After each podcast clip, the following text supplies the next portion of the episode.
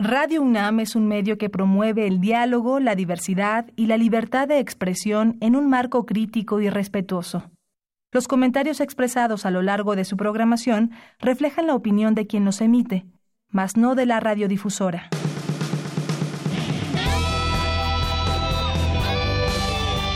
Prisma RU. Relatamos al mundo.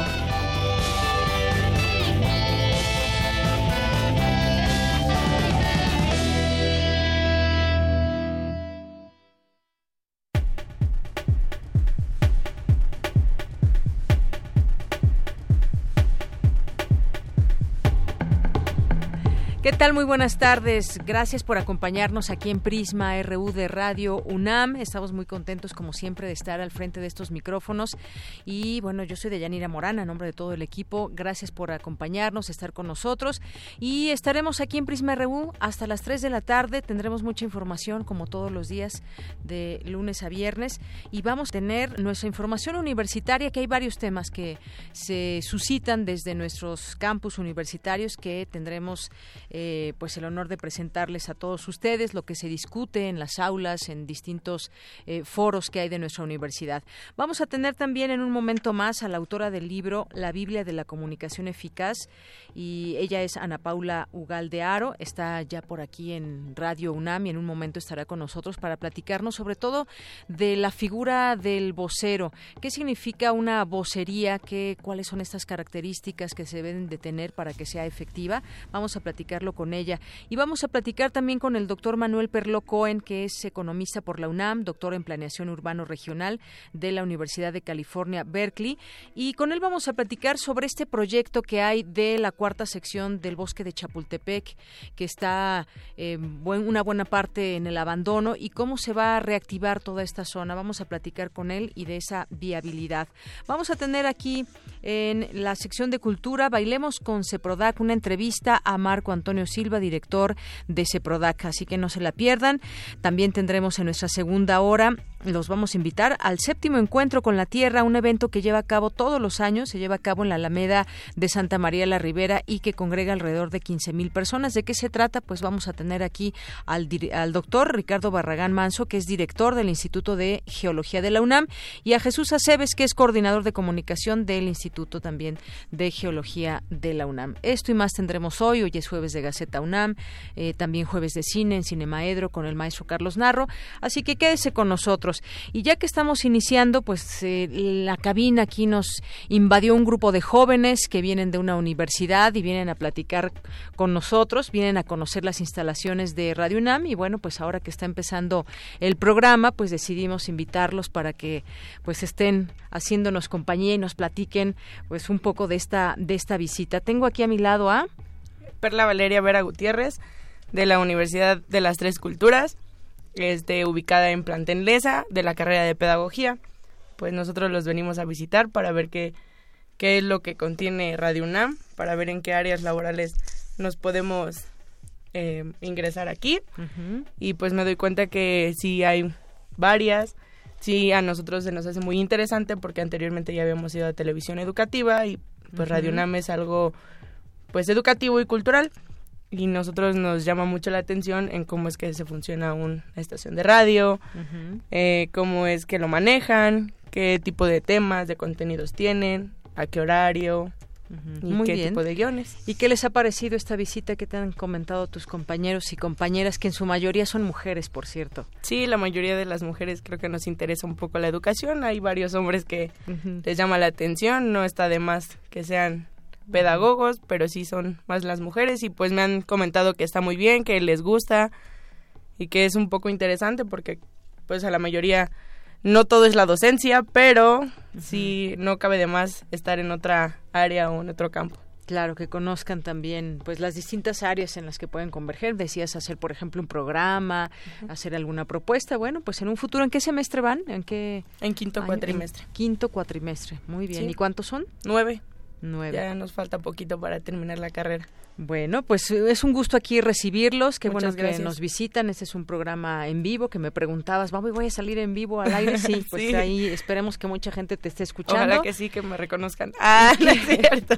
y bueno, y un saludo a todos tus compañeros que están aquí, que pues bueno, te nombraron a ti como la vocera para platicarnos de esta visita. Pues Perla, muchísimas gracias por venir y gracias a todos eh, jóvenes que están aquí que vinieron a Radio UNAM. Muchas gracias. Pues, Universidad, Universidad de las Tres Culturas. De las Tres Culturas. Muy bien. Pues muchas gracias. Continuamos. Gracias. Relatamos al mundo. Relatamos al mundo.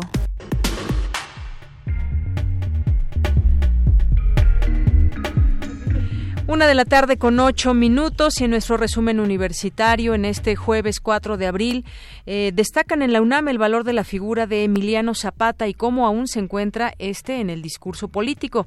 Dulce García nos tendrá la información. El Instituto de Biología de la UNAM celebra el 25 aniversario de la colección nacional de agaváceas y nolináceas. Cindy Pérez Ramírez nos tendrá los detalles y anuncia el CONACIT nuevos programas y convocatorias para la inversión. Más adelante, Cristina Godínez con toda la información. Durante las celebraciones de los 80 años de Batman, se llevaron a cabo mesas de diálogo sobre las heroínas y el héroe en el imaginario popular. Más adelante, Virginia Sánchez, que estuvo ahí, nos tendrá todos los detalles. Y en los temas nacionales, Roberto Acevedo, director general de la Organización Mundial del Comercio, ofreció ayuda a México para lograr las metas de crecimiento económico planteadas por el mandatario Andrés Manuel López Obrador. Tras confirmar la destitución de cuatro juzgadores, Arturo Saldívar, presidente de la Suprema Corte de Justicia, aseguró que bajo su mandato se puso en marcha una estrategia de combate a la corrupción. El gobierno federal destinará hasta 1.5 millones de pesos por cada plantel educativo cuya estructura física resultó dañada en los sismos de septiembre de 2017 y no ha sido reparada. Juan Manuel Carvajal Hernández, expresidente municipal de Chalco, fue asesinado y su cuerpo fue localizado esta mañana en un paraje de Amecameca, Estado de México. Los autos que permanezcan por más de 30 días en el corralón, luego de ser reportados como abandonados en la vía pública, entrarán en el programa de chatarrización y serán destruidos, señaló la secretaria de Seguridad Ciudadana de la Ciudad de México. En los temas internacionales, el presidente de Estados Unidos, Donald Trump, dio un giro en su discurso a favor de un cierre de la frontera, asegurando que grabar los autos ensamblados en México en un año sería la otra herramienta aún más poderosa para obligar al país cooperar, a cooperar en contener la migración y las drogas. Hoy en la UNAM, ¿qué hacer y a dónde ir? Como parte del ciclo El hombre murciélago y el cine, se proyectará la película El hombre que ríe, que aborda la historia del rey Jacobo II, quien ordena la muerte y secuestro del hijo de su peor enemigo. Es secuestrado y deformado del rostro quedándole una sonrisa monstruosa. Tras vivir en una feria y enamorarse de una ciega, la reina Ana se entera de su origen nobiliario y le restituye su título de lord. Descubre qué pasa con este enigmático personaje y asiste a la función hoy en punto de las 18.30 horas en la sala Julio Bracho del Centro Cultural Universitario. ¿Sabías que existen otras opciones para no utilizar animales en experimentos? La UNAM, a través del Programa Universitario de Bioética, organiza la conferencia Alternativas Experimentales al Uso de Animales, con la ponencia de la doctora Elizabeth Telles, médico veterinaria zootecnista con amplia experiencia ambiental y animal. Asiste hoy a las 16 horas al auditorio de la Facultad de Ciencias en Ciudad Universitaria. Te recomendamos el concierto Don Giovanni, ópera de Mozart en dos actos, a cargo de la Orquesta Juvenil Universitaria Eduardo Mata y el Coro Universitario Estudiantil, bajo la dirección del músico Gustavo Rivero Weber. La función será hoy en la Sala Miguel Covarrubias en punto de las 18 horas. La entrada general es de 150 pesos.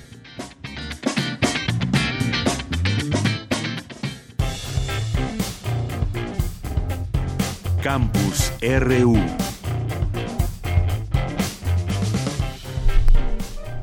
Bien, entramos en nuestro campus universitario. Ya está en la línea telefónica mi compañera Cindy Pérez Ramírez. La colección nacional de agaváceas y nolináceas de la UNAM cumple 25 años. En el Jardín Botánico tiene lugar un evento muy especial. Cuéntanos, Cindy, muy buenas tardes. Deyanira, muy buenas tardes. Me da mucho gusto saludarte a ti y a todas las personas que nos están escuchando este jueves en Prisma RU.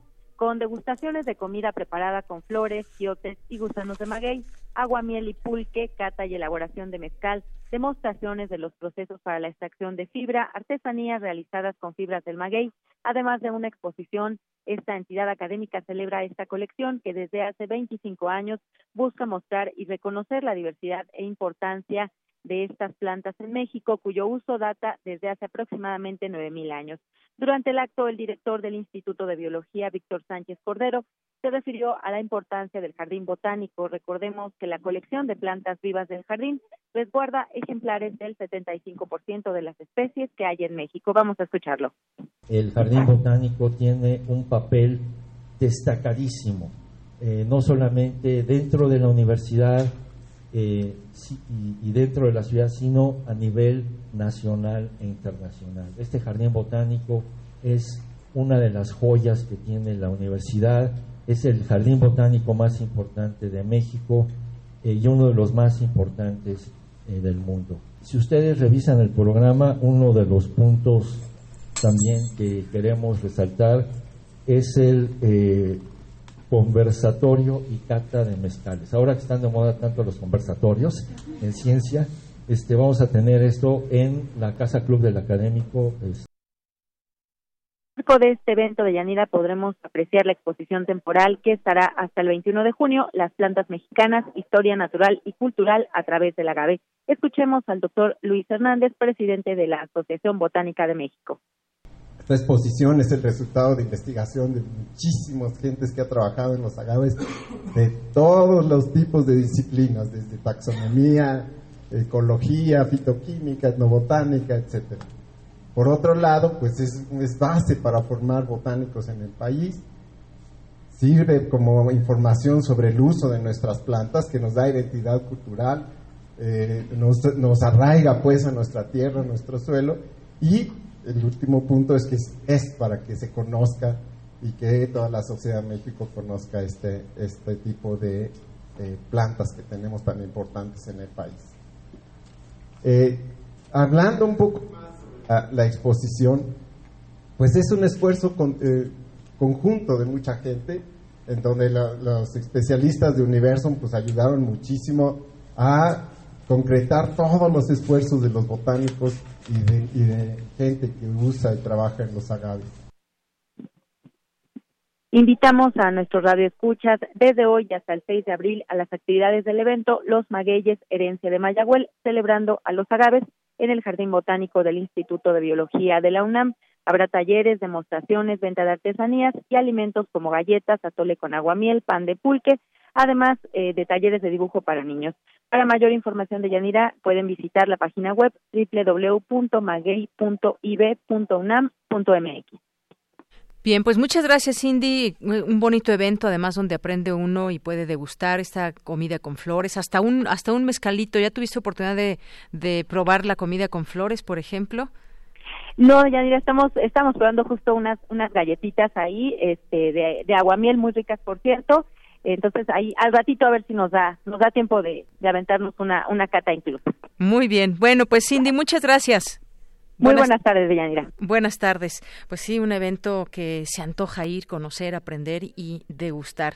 Ahí están los datos, por si ustedes gustan, están todos cordialmente invitados.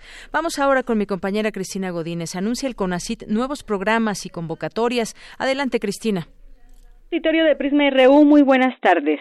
Entre los propósitos del CONACIT, además del fortalecimiento a las comunidades científicas, está el de promover la apropiación social de la ciencia. Así lo expresó la doctora María Elena Álvarez Builla, su directora. En conferencia de prensa, la titular del CONACIT señaló que desde la ciencia y la tecnología se puede coadyuvar en la construcción de una verdadera democracia en el país y de las nuevas convocatorias y programas, dijo lo siguiente. De estancias postdoctorales nacionales, estancias postdoctorales en el extranjero, estancias postdoctorales para mujeres mexicanas indígenas en ciencia, tecnología, ingenierías y matemáticas. Esto es muy importante porque tradicionalmente se va dejando fuera a las mujeres de poder acceder a la formación de estas áreas de la ciencia, de la tecnología, de las ingenierías y de las matemáticas. También, y esto es muy importante, quiero enfatizarlo, tenemos un nuevo programa con un apoyo mayor que el que se ha tenido en los últimos años para favorecer la permanencia de investigadores ya formados a nivel de doctorado en nuestro país y para repatriar, para invitar a investigadores que están fuera del país a regresar a nuestro país. En cuanto al apoyo a las mujeres, Álvarez Builla comentó que abrieron un programa de apoyo a madres jefas de familia para su desarrollo profesional. En tanto, el doctor Mario de Leo Winkler, director del Sistema Nacional de Investigadores, anunció que una comisión evaluará a los interesados en realizar investigación interdisciplinaria. Y es muy importante que los investigadores nacionales que no tenían un lugar explícito en el Sistema Nacional de Investigadores para presentar su producción y ser evaluados gracias a esta producción interdisciplinaria, ahora lo tengan con un panel de expertos que pueda revisar de forma ad hoc esta producción y esta investigación que hacen los investigadores nacionales. Es el primer año que se hace, esperamos muy buenos resultados. Les doy una numerología muy rápida. Tenemos un total de 10.304 solicitudes completadas o en proceso, insisto, el 12 de abril es la fecha de cierre, todavía se puede, pueden solicitarlo, y es un esfuerzo mayúsculo por parte de investigadores del Sistema Nacional de Investigadores que actúan como dictaminadores, como revisores, para, entre pares, justamente revisar la producción del resto de eh, la comunidad científica de este país. Las becas disponibles son 210 para estancias postdoctorales, 280 de segundo año, 12 de estancias postdoctorales para mujeres indígenas, 70 para el extranjero, 23 para estancias sabáticas nacionales, 2 sabáticas en México para extranjeros, 70 sabáticas en el extranjero para mexicanos y 32 para repatriaciones y retenciones. Deyanira, este es mi reporte. Buenas tardes. Gracias, Cristina. Muy buenas tardes. Vamos ahora con mi compañera Virginia Sánchez con mesas redondas, programas especiales y proyección de películas. La UNAM celebra desde el pasado fin de semana los 80 años de Batman. ¿Qué tal, Vicky? Muy buenas tardes. Hola, ¿qué tal, Deyanira? Auditorio de Prisma RU. Muy buenas tardes. Así es, pues el Caballero de la Noche, como también se le conoce a Batman, cumple ocho décadas de formar parte, pues podría asegurar casi de la cultura universal. Y la UNAM se ha unido al festejo a través de la Cátedra Extraordinaria José Emilio Pacheco con una serie de eventos en torno a la diversidad temática que este pues héroe y los personajes que le han acompañado en estos 80 años han entretejido en cada historia. Esta fiesta cumpleañera inició el pasado 30 de marzo con un encuentro internacional de narrativa gráfica y con una pasarela donde pues fans se ataviaron de los personajes de los villanos favoritos del cómic y pues ahí se pudieron ellos este pues se pudieron apreciar. Y ya en el, el pasado 2 de abril se inició con la mesa redonda donde se abordó el aspecto social en el espejo de Batman, así como mesas de diálogo donde invitados especiales, muy importantes, han analizado con distintas miradas al icono eh, icónico personaje. Y bueno, pues el día de ayer pude asistir, tuve esta gran oportunidad de asistir a la sala Carlos Chávez del Centro Cultural Universitario, que junto con la sala José Revueltas y la Julio Bracho, así como el auditorio Francisco Goitia de la Facultad de Artes y Diseño, pues han sido las sedes de este festejo. Y bueno, pues ayer en esta mesa, en la primera mesa denominada Un héroe de 80 años, Roberto Coria, un experto en el tema, y por cierto uno de los responsables de este evento, habló sobre por qué rendirle homenaje a Batman desde un recinto universitario como la UNAM, en vez de festejar, decía, ¿no? Que si alguna gente se preguntará por qué no festejar a escritores, a cineastas, o incluso desde esa duda de por qué homenajear a personajes de cuentitos. Esto es lo que Coria señaló.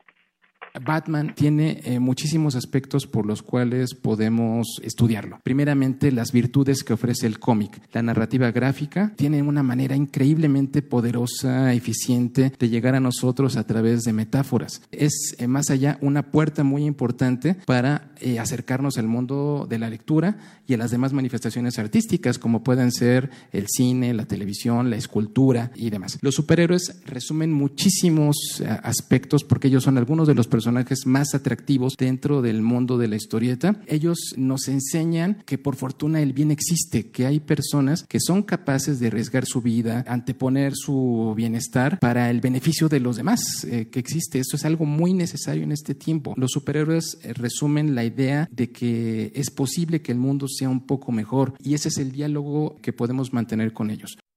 Y bueno, sí, ahorita también como, como bien me señalaban, pues aclarar de que sí, así dijo cuentitos, pues como una manera que se ha demeritado, decía esta expresión gráfica que también forma parte de una expresión artística. Y bueno, eh, posteriormente se llevó a cabo la mesa El héroe en el imaginario popular, donde Vicente Quirarte, Mario Conde y Benito Taibo compartieron sus reflexiones al respecto, como la función de los héroes, sobre lo que Benito Taibo detalló lo siguiente. Bruno Bettelheim, psiquiatra de la generación de Sigmund Freud a principios del siglo XX, habla acerca de para qué sirven los cuentos de hadas y para qué sirve la fantasía. Y esto aplica perfectamente para los héroes. Y dice que sirve para encontrar dentro de la imaginación, de la exageración, ah, de, la, de la puesta en escena magnificada del teatro de la vida, encontrar en ello las ah, armas y herramientas para enfrentar desde la imaginación a los monstruos de la realidad. Los héroes sirven para enfrentar ah, desde esta épica a los monstruos de todos los días, a esos a los que nos enfrentamos todos, todos los días. Y otro elemento del que resaltaron su gran simbolismo es el de la máscara, que señalaron pues dota de cierta impunidad. Incluso también se abordó esta figura del santo, este personaje de la lucha que forma parte de nuestra cultura mexicana y pues que es un ejemplo de lo señalado. Otra cosa también interesante que resaltó Vicente Quirarte es que los poetas y los superhéroes siempre están en contra de la autoridad, por lo que la ley se vuelve un adversario y ahí es cuando el fin justifica sus medios. Finalmente se realizó la mesa denominada Género y Superhéroes, las mujeres en Batman moderada por Roberto Coria, donde pudimos escuchar a Luis Iglesias, Silvia Piñera y Aurea Shaide Esquivel, quienes abordaron si el empoderamiento, la independencia, la autonomía femenina se puede encontrar en los personajes de estas mujeres, de estas, de estas heroínas de Batman. Silvia Piñera dijo lo siguiente. Muchas veces resulta que el personaje misterioso que estaba tomando venganza, estoy pensando por ejemplo en la máscara del fantasma, ¿no? Este personaje que causa más terror incluso que Batman, que tiene una vendetta personal, era la mujer. Era la chavita que también dijo, hicieron la vida imposible a mi papá, terminó muerto, pues es, es, la que dice, yo lo hago, la que toma acción. Batichica es la que toma acción. La misma Gatúbela es la que toma acción. O una mujer ecoterrorista, como dicen que, que la, etiqueta me encanta de, de la hiedra venenosa, pues es la que, pues es, una cosa, quiere acabar con la humanidad, ¿no? Pero al final de cuentas es la que será radical o no, pero es la que toma la acción y la que dice, pues yo puedo y yo lo hago y, y no me voy a esperar a que los demás lo hagan por mí. Son mujeres que al final de cuentas, villanas o heroínas, pues están en la acción y están decidiendo y, deciden tomar las cosas en sus manos y hacerlas y tomar el poder en sus manos y decir, pues aquí yo soy. Y bueno, pues todo esto que hemos escuchado es una muestra de lo interesante que ha resultado cada una de estas rebanadas del pastel con que la UNAM festeja los 80 años de Batman. Y estos eventos continuarán hoy a las seis de la y media con la proyección musicalizada en vivo de El hombre que ríe de Paul Lenny en la sala Julio Bracho y hasta mañana con más mesas de diálogo, proyecciones en la Filmoteca UNAM, que ya nuestro compañero Daniel Olivares nos estará dando mayor detalle y también pues estas programaciones de TV UNAM donde se podrán eh, disfrutar el ciclo sobre murciélagos y vampiros. Y aquí en Radio UNAM, como hace unos días nos platicó Mario Conde, pues se transmite la radionovela Las insólitas aventuras del hombre murciélago, que se transmiten desde el pasado lunes, primero de abril, hasta mañana a las cinco de la tarde, con repetición a las de a las diez y media de la noche.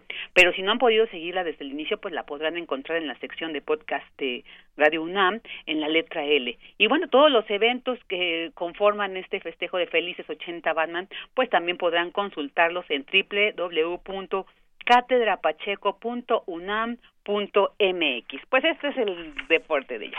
Bien, pues muchísimas gracias, Vicky. Muchas gracias a ti. Muy buenas tardes. Pues así es, todavía puede escuchar esta radionovela, Las insólitas aventuras, le pusieron aquí del hombre murciélago, no, es el hombre murciégalo. Así se llama esta, esta eh, radionovela que se transmite estos días en Radio UNAM a las 5.30 y su repetición 10.30. Continuamos. Queremos escuchar tu voz. Nuestro teléfono en cabina es 5536 4339. Porque tu opinión es importante, síguenos en nuestras redes sociales, en Facebook como Prisma RU y en Twitter como arroba PrismaRU. Bien, pues ya estamos, continuamos aquí en este espacio y ya están aquí en cabina, como les había dicho al inicio de esta transmisión. Está con nosotros Ana Paula Ugalde Aro, que escribió este libro, La Biblia de la Comunicación Eficaz. Ella es egresada de la carrera de comunicación de la Universidad Iberoamericana, cuenta con un diplomado en estrategias de comunicación política en esta misma institución y tiene una maestría en análisis político y medios de información en el Tecnológico de Monterrey. Me da mucho gusto recibir Ana Paula. Muy buenas tardes. Muchísimas gracias por la invitación, muy entusiasmada de poder platicar contigo y con todo tu auditorio, pues del lanzamiento de este libro que se llama La Biblia de la Comunicación Eficaz. Este libro es eh, básicamente un esfuerzo que llevo haciendo desde hace más de muchos años, desde la parte de la consultoría en comunicación, de la formación de vocería, en donde eh, lo que busco es dar herramientas muy puntuales, técnicas precisas. Es un libro muy práctico como lo has podido ojear, eh, básicamente enfocado a la, a la formación y profesionalización de la función de la vocería. Mi intención al escribir este libro después de muchos años de trabajo es justamente poder poner sobre la mesa eh, que podamos platicar, discutir, intercambiar eh, em, opiniones sobre el papel de los voceros, su relevancia, ¿no? Y sobre todo yo quiero aportar a través de estas líneas mi granito de en temas de su capacitación y de su formación. Estoy convencidísima que tenemos una gran área de oportunidad para profesionalizar a todos nuestros voceros, ya sean estos representantes de instituciones públicas, ¿no? o, por supuesto, personas eh, dedicadas a la comunicación dentro de las grandes empresas, los jóvenes que están intentando también eh, eh, arrancando una carrera en su vida como comunicadores, pues creo que puede ser una herramienta muy, muy útil para volvernos comunicadores eficaces y memorables para nuestras audiencias. Así es, el papel de los voceros que hemos tenido, pues ya muchas historias, podemos traer ejemplos aquí de México y del mundo. los voceros son pues aquellas personas que transmiten ese mensaje que, permanece y que muchas veces no, quizás no, eh, alguna persona, algún político no expresa exactamente el mensaje que se quiere hacer llegar a la audiencia. Hay que también tomar en cuenta el tipo de audiencia. El papel de la vocería no se limita solamente a encuentros con la prensa, por ejemplo, ¿no? Como normalmente vemos y tiene, debe de tener una preparación, un temple, un conocimiento del, de los temas que vaya a utilizar. La comunicación no verbal también está presente en todo esto. Hay muchos elementos a tomar en cuenta. Yo creo que pues quien lea este libro pues puede acceder a todo eso justamente, a cómo eh, cómo planear todo este tema de ser un vocero, pararse frente a una audiencia y explicar pues sobre algún tema y sobre eso pues puede tener también muchos traspiés. no, no, por supuesto. Y justamente lo que intento yo a través de estas líneas es evitar que haya improvisación al momento de estar comunicando puntualmente, ya sea con periodistas o con muchos otros tipos de audiencia al que nos enfrentamos cotidianamente en, en nuestras vidas. Esto pretende dar una metodología, sistematizar una forma y una manera de poder eh, aplicar eh, técnicas para comunicar de manera eficaz. Hay mucha gente que me dice, bueno, desde tu punto de vista y habiendo trabajado con tantos voceros, ¿los voceros nacen o se hacen en el transcurso del tiempo? Y yo te diría que hay eh, características muy importantes dentro de los buenos voceros, ¿no? que, que son natas una persona con cierto carisma, bueno, es una maravilla que nazca con, e, con ese don, ¿no? Ya y tiene hay que, un terreno, parte del terreno ganado. Por supuesto, y por supuesto que hay que detectarlo como una fortaleza y hay que explotar también esa parte que tiene presente.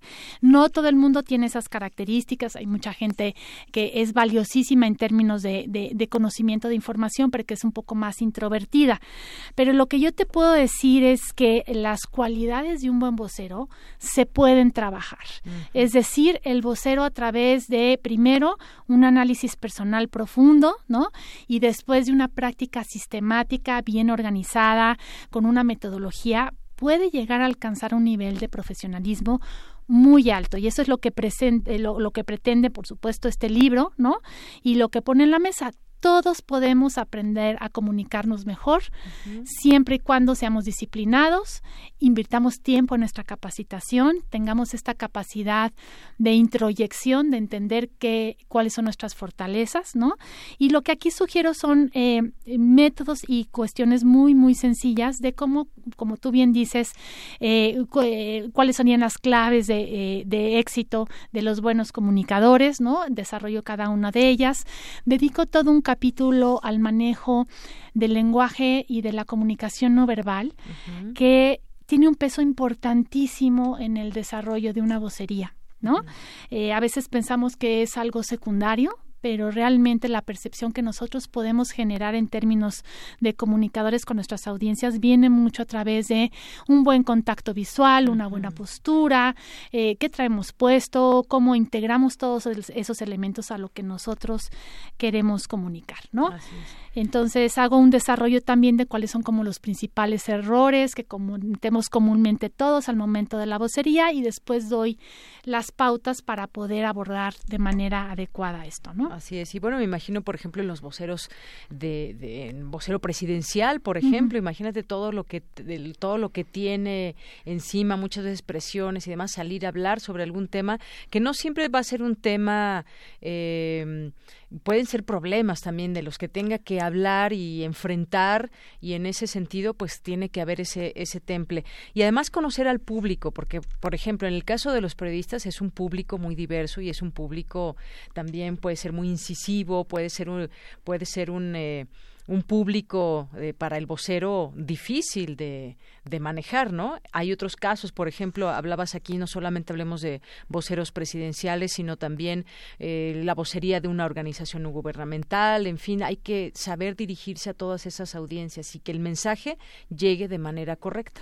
Sí, yo creo que tocas un tema muy importante y medular. Yo creo que es muy importante entender que una parte de nuestras audiencias tienen que ver con los periodistas, que son un medio para llegar, digamos, al gran público, ¿no? Pero es importante que el vocero entienda un poco cuál es su lógica, cuál es su función, cuáles son las presiones con las que el periodista se enfrenta cotidianamente, ¿no? Y de esta manera pueda colaborar de la mano con el periodista, que no se sienta amenazado ¿no? Eh, por la labor que él o ella hace, sino al contrario, ver de qué manera podemos colaborar de la mano con ellos para darles una información que les genere valor, que puedan concretar una gran historia y eso es parte también de lo que abordo en el libro. Así es. Y bueno, aquí hay en algunos de los de los cuadros que muestras en el libro se habla, por ejemplo, de, de algunas características. Ya decías, por ejemplo, la disciplina, también, por ejemplo, la flexibilidad, la empatía, el trabajo en equipo que, debe hacer también desde esa figura, ¿no? Claro, mira, yo te diría que la característica principal de un buen vocero es la disciplina y la consistencia. Un buen vocero es aquel que es disciplinado con sus mensajes y los repite. No se pierde en temas de coyuntura, no se distrae con la nota del día, sino que comunica eficazmente, ¿no?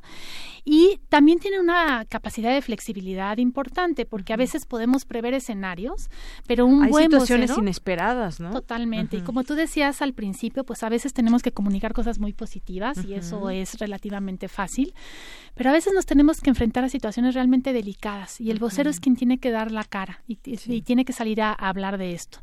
Y entonces podemos también enfrentar escenarios eh, complejos y difíciles que no teníamos previsto. Entonces el vocero tiene que tener esa disciplina de adaptarse al cambio, de poder responder a situaciones que no había previsto con, con anterioridad. Por supuesto, hablar de la empatía con el auditorio, tener un lenguaje accesible a la gente que me esté escuchando, ¿no?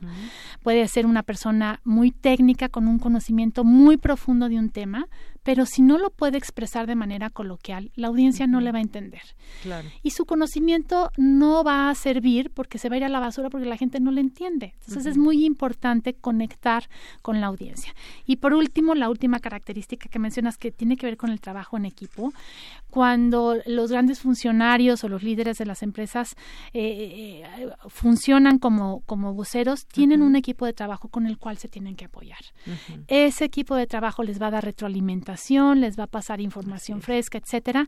No es una función aislada el tema de la vocería. La vocería es una, una función en conjunto en donde tenemos que tener apertura, eh, etcétera, para poder escuchar también a nuestro equipo de trabajo. Claro, todos están involucrados. Por este supuesto, es una labor colectiva la vocería. Así es. Y bueno, pues no solamente, yo quiero decirles, no solamente para alguien que quiera ser vocero y demás, este libro también sirve, nos da elementos también para pues poder expresarnos, hablar en público, qué hay detrás de todo eso.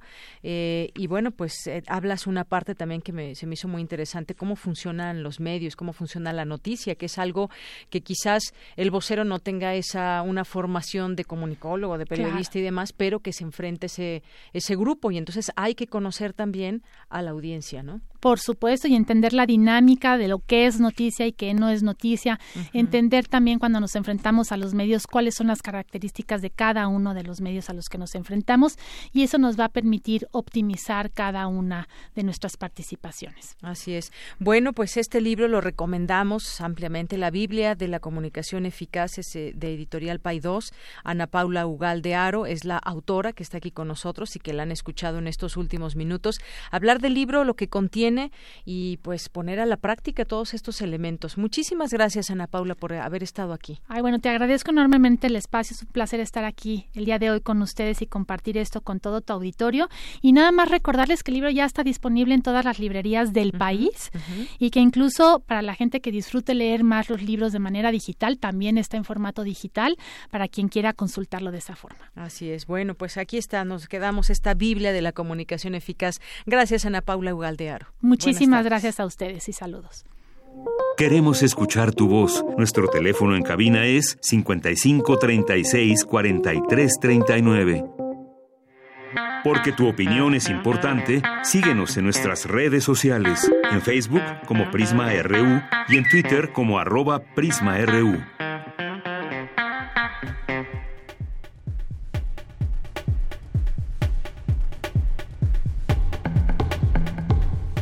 Bien, continuamos, continuamos aquí en Prisma RU, es la una de la tarde con 39 minutos. Me da mucho gusto recibir en este espacio al doctor Manuel Perlo Cohen, es economista por la UNAM y doctor en planeación urbano regional de la Universidad de California en Berkeley. Doctor Manuel Perlo Cohen, bienvenido, buenas tardes. Deyanira, muy buenas tardes. Otra vez un gusto estar en tu programa y muchos saludos al auditorio.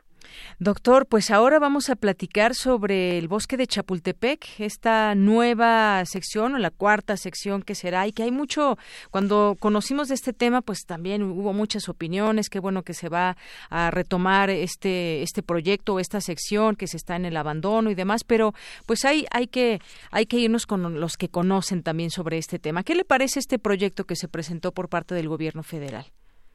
Mira, a mí me parece una excelente iniciativa, pero que ahora debe de convertirse en un buen proyecto. Esto quiere decir que eh, la emoción, el entusiasmo, el impulso, digamos, inicial que se le ha dado y que fue presentado hace dos días en la conferencia de las mañanas del presidente de la República, pues es, es una excelente idea, es una iniciativa muy buena y ahora lo que necesitamos saber es exactamente los cómo y los cuándos y los cuántos, ¿verdad? Porque el proyecto pues todavía está, digamos, en un nivel demasiado general eh, para mi para mi punto de vista, para mi gusto.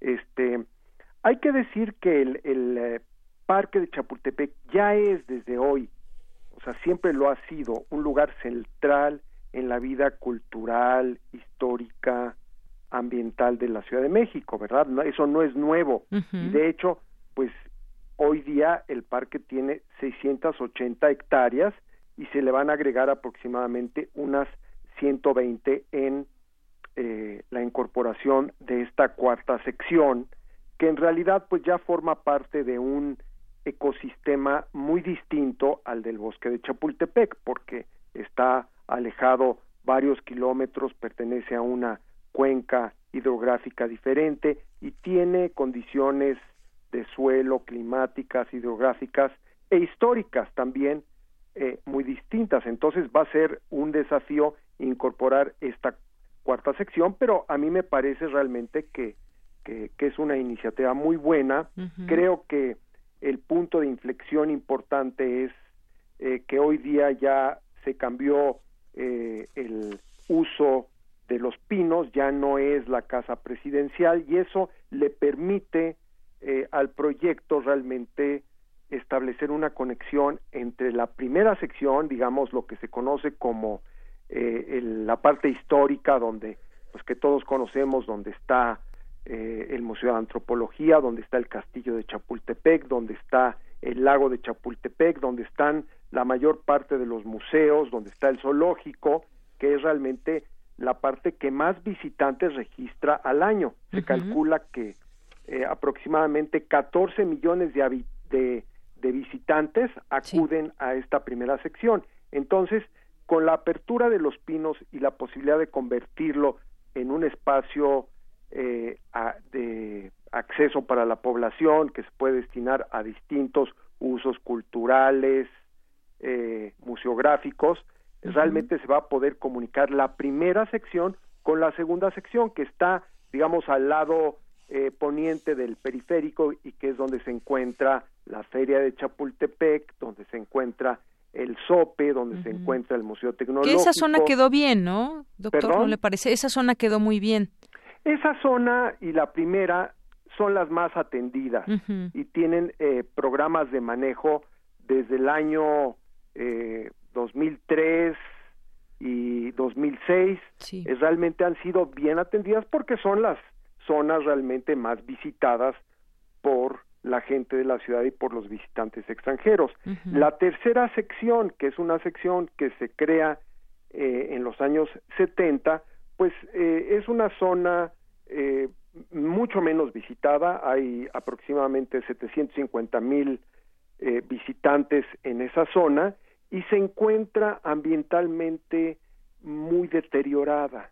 Es la zona más dañada, digamos, de las de las tres existentes sin olvidar que la primera y la segunda sección necesitan también mucho mantenimiento, necesitan inversión, necesitan acciones, porque es tal la cantidad de gente que va de visita a la primera sección y a la segunda, que si no se está invirtiendo constantemente en la reforestación, en eh, el aflojamiento de los suelos que por tantos visitantes se compactan y si no se está haciendo una labor permanente en toda la infraestructura se vienen abajo se vienen abajo y entonces este pues los visitantes que van a estas secciones este pues lo que van a sentir es que eh, quizás se está invirtiendo más en la cuarta sección o en la tercera sección y se está olvidando la parte histórica. Entonces, creo que es muy importante que en este proyecto que nos prometieron que en dos o tres meses ya va a estar listo, se contemple una visión de conjunto de las cuatro secciones y se establezca exactamente qué es lo que se va a hacer en cada una de ellas y cuánto se piensa invertir. Este, por ejemplo, si en la cuarta sección se van a construir presas o se van a construir canales, bueno, pues nos tienen que decir en dónde exactamente, con qué propósito y cuánto va a costar. Entonces, yo creo que es un proyecto muy ambicioso.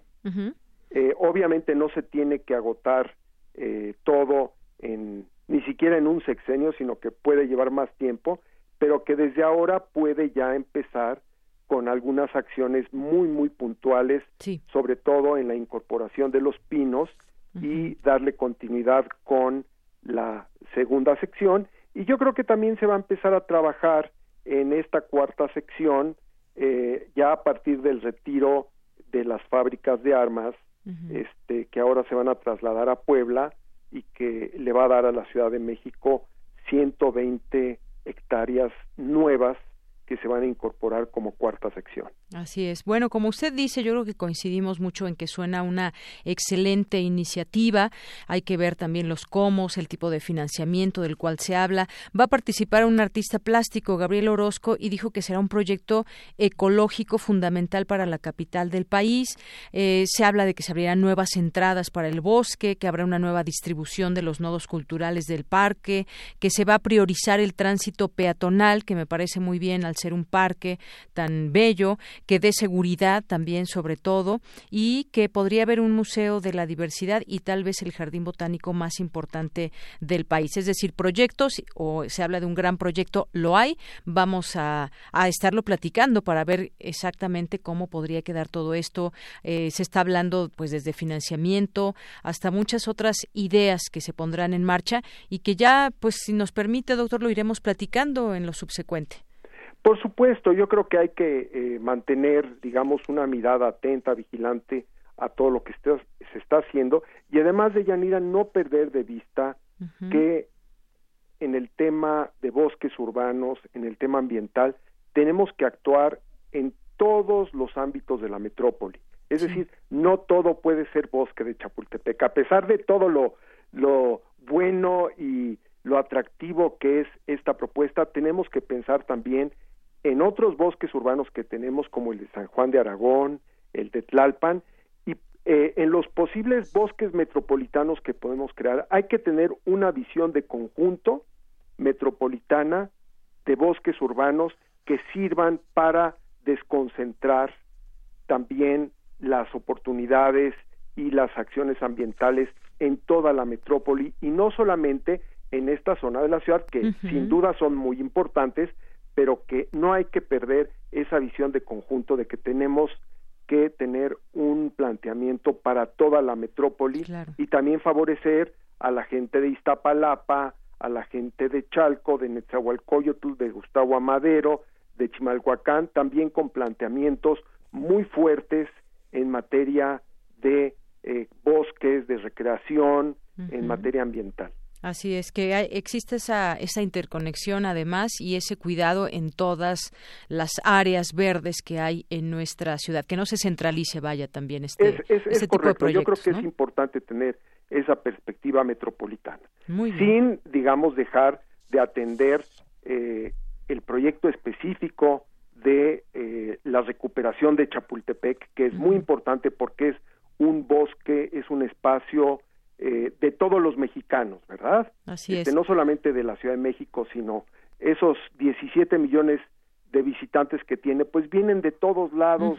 De todo el país y del mundo de la metrópoli, del, eh, del país y del mundo. Entonces, esta es una centralidad que es obligado mantenerla y al mismo tiempo no perder de vista que somos 23 millones de habitantes en esta metrópoli y necesitamos muchos parques Chapultepec en todos lados. Claro, todos los parques, si nos damos cuenta, están prácticamente llenos. Doctor Manuel Perlo Cohen, pues muchísimas gracias por conversar con nosotros sobre este tema. Gracias, Deyanira, y otra vez muchos saludos al auditorio de Radio UNAM. Muchas gracias a usted. Hasta luego. Bien, pues fue el doctor Manuel Perlo Cohen, economista por la UNAM, doctor en Planeación Urbano Regional de la Universidad de California, Berkeley. Y bueno, pues seguimos mandando saludos aquí a los compañeros de la Universidad de las Tres Culturas. Sigue siendo esta misma universidad. Veo que entran y salen.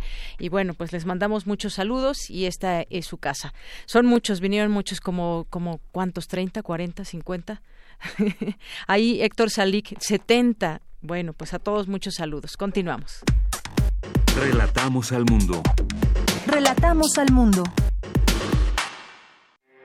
Porque tu opinión es importante, síguenos en nuestras redes sociales, en Facebook como Prisma RU y en Twitter como arroba PrismaRU.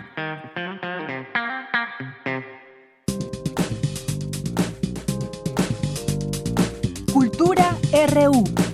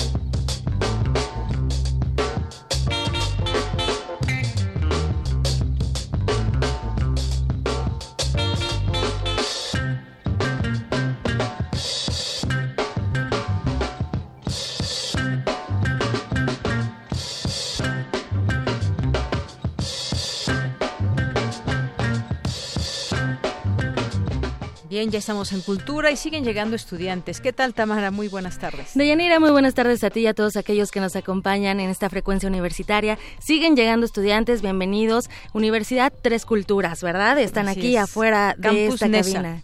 Muy bien, pues bienvenidos. Si ustedes estuvieran aquí, estarían viendo a muchos, muchos estudiantes. Qué bueno que nos visitan, qué, qué bueno que abrimos este espacio a esta radiodifusora, siempre pública, universitaria. De Yanira, esta tarde también abrimos un espacio a la danza. Les cuento que con el afán de fortalecer los vínculos interinstitucionales, el Centro de Producción de Danza Contemporánea, también conocido como CEPRODAC por sus siglas, realiza la curaduría de un programa en el que convergen diversas propuestas escénicas bajo un mismo discurso.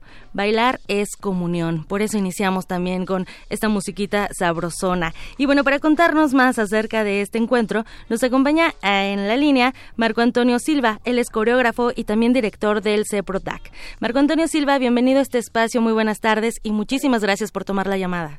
Muchas gracias, Tamara. Gusto estar contigo. Gusto estar Qué privilegio que el auditorio que está cerca nos dé la de invitarlos para esta temporada, esta breve temporada, pero no por breve menos importante en el caso de la danza, en donde, dicho sea de paso, pues vamos a compartir el escenario, eh, la sal y el pan de la creatividad con Danza Joven UNAM, que lo dirige Andrea Chirinos, y el propio taller coreográfico de la universidad, que lo dirige Diego Vázquez, pero que fuera fundado por una institución a la cual yo le debo la carrera, la vida y el amor a la danza que fue Gloria Contreras. Sin duda. Marco Antonio Silva, bueno, pues durante tres días se llevará a cabo Bailemos. Cuéntanos, por favor, acerca de este encuentro, cómo surge la idea de juntar a varias compañías, bailadores y, sobre todo, abrir espacio al diálogo dancístico.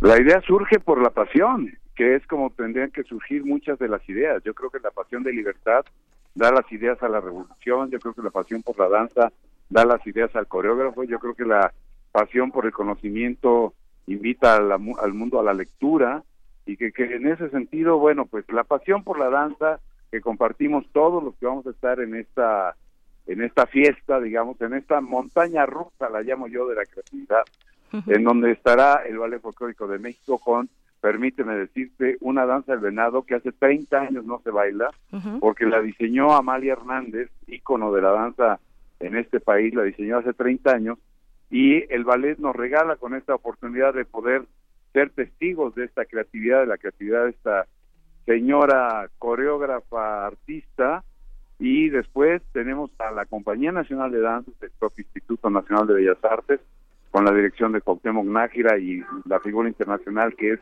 Elisa Carrillo, y pues las dos compañías que te mencioné de la universidad, y dos obras de los propios compañeros del CEPRODAC, además de un invitado especial que es Danza Visual, un grupo independiente que se ha sumado a la fiesta por el solo gusto de bailar. Entonces, yo creo que la fuente de esta iniciativa es la pasión.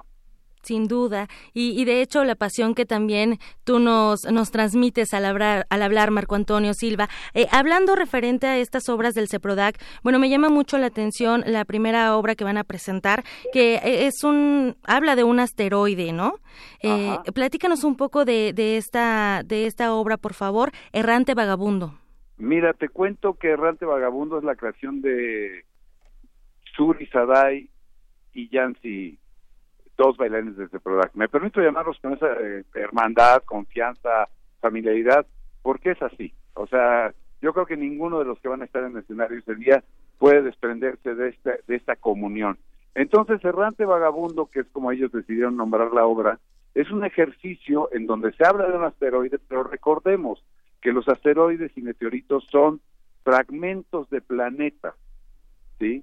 Que contienen huellas o pueden llegar a contener huellas de vida orgánica. Entonces, interpretando esto con dos cuerpos de bailar, un hombre y una mujer, la primera tarea a la que se dieron eh, Yancy y Suri Sadai fue a olvidar esta parte genérica, es decir, no son hombres y mujeres, son dos seres humanos, dos cuerpos en vilo, dos entidades que se comunican a través del movimiento y para mí eso es lo más destacado de la pieza, que no hay una suerte de anécdota, hay un tema. El tema es la unión o el encuentro o la coincidencia o la armonía o todo esto junto al mismo tiempo. Excelente, muy bien. Y diversos temas son los que van a abordar a través de, de esta convocatoria que, que, abrieron la Compañía Nacional de Danza del Limbal, el Ballet Folclórico de México de Amalia Hernández, Taller Coreográfico de la UNAM, Danza Capital, Danza Visual, también la Compañía Juvenil de Danza Contemporánea, también de la UNAM. Y bueno, nos resta eh, más que eh, invitar al auditorio, Marco Antonio, a que se unan a este diálogo, a que se unan también a este encuentro. Bailemos se va a presentar en el Teatro de la Danza Guillermina Bravo. Sí. 5, 6 y 7 de abril, ¿verdad? Viernes, sábado y domingo. Excelente, a las 8 de la noche, el viernes, sábado a las 7 y el domingo a las 6. 6 de la tarde. Muy bien, pues muchísimas Y bueno, ya saben los descuentos este INAPAM, estudiantes, trabajadores eh, y sobre todo, bueno, la invitación a que se sumen y que esta este este momento crucial de, de, cambio a través de la Secretaría de Cultura de la, del, del Federal, el propio Instituto Nacional de Bellas Artes, el Centro de Producción de Danza Contemporánea, la Universidad Nacional Autónoma de México, eh, la Secretaría de Cultura de la Ciudad de México a través de Danza Capital, en fin, creo que es un encuentro muy afortunado, esperemos que nos acompañen, que se atrevan a vivir la experiencia del arte contemporáneo de la danza. Uno no puede amar lo que no conoce, pero también hay que recordar al poeta Octavio Paz que el mundo cambia cuando dos se miran y se reconocen. Así, con eso nos quedamos, con esa frase. Muchísimas gracias, Marco Antonio Silva, por la invitación que le haces al auditorio de Prisma RU para que se una a este encuentro. Bailemos, y pues sí, bailemos. Muchísimas gracias. Gracias, Tamara. Buenas tardes. Hasta luego, muy buenas tardes. Bueno, pues ahí ya lo tienen de Yanira. Hay una cita 5, 6 y 7 de abril con Bailemos. Y bueno, él fue Marco Antonio Silva, director del CEPRODAC. Ya para finalizar, vamos a dar 10 pases dobles para la obra Ejercicios Fantásticos del Yo de Sabina Berman. Esta obra se está presentando en el Teatro Helénico y tenemos 10 pases dobles para aquellos que nos llamen al 55 36 43 39. La función es domingo 7 de abril a las 6 de la tarde. El Teatro Helénico se ubica en Avenida Revolución número 1500 en la colonia Guadalupe Inn. Entonces, bueno, pues llamen 55 36 43 39. Yo me despido a este ritmo. Muchísimas gracias, Tamara, y váyanla a ver, está muy buena. Ya son las 2 de la tarde, nos vamos a este ritmo y regresamos a la segunda hora de Prisma Reu.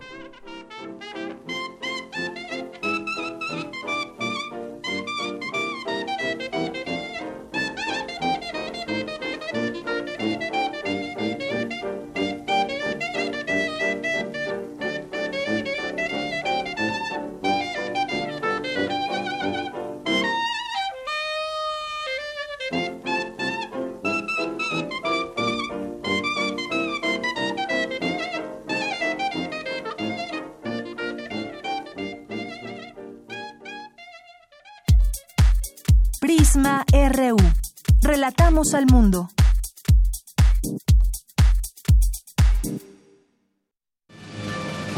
...2019... 100 años del fallecimiento de Emiliano Zapata.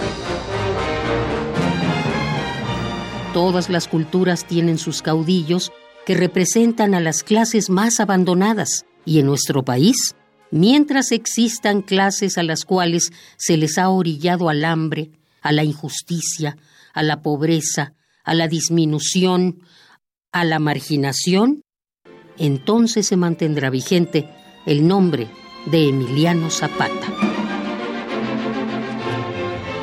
Urge realmente plantearse el papel de Zapata, pero para pensar el futuro, por ejemplo, el futuro del agro, el futuro del, del campo en México. Pedro Ángel Palou, escritor. Emiliano Zapata, 96.1 FM. Radio UNAM, experiencia sonora.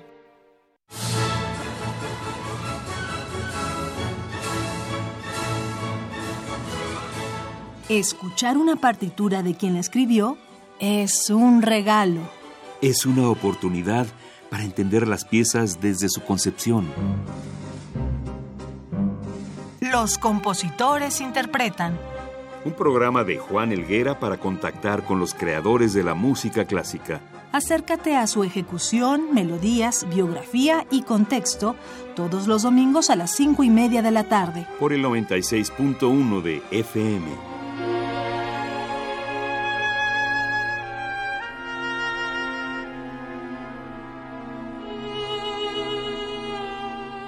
Radio UNAM. Experiencia sonora.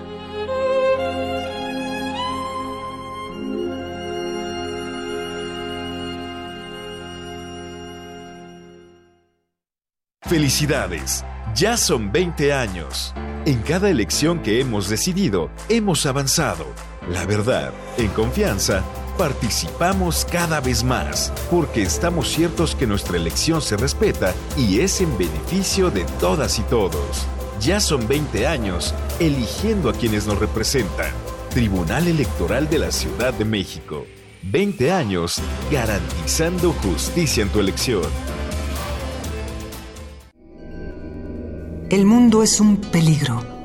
Entre la guerra, el fanatismo, la intolerancia y el exilio, el mayor de sus peligros es ser mujer. Lunes de Teatro de Radio UNAM te invita a conocer la historia de supervivencia de tres mujeres en Medio Oriente en la puesta en escena Rosas Transfiguradas. Dirección y coreografía de Héctor Liceaga. Todos los lunes de abril a las 20 horas en la sala Julián Carrillo de Radio UNAM. Adolfo Prieto, 133, Colonia del Valle, cerca del Metrobús Amores. Entrada libre. Sobrevivir muchas veces significa perderlo todo. Radio UNAM, experiencia sonora.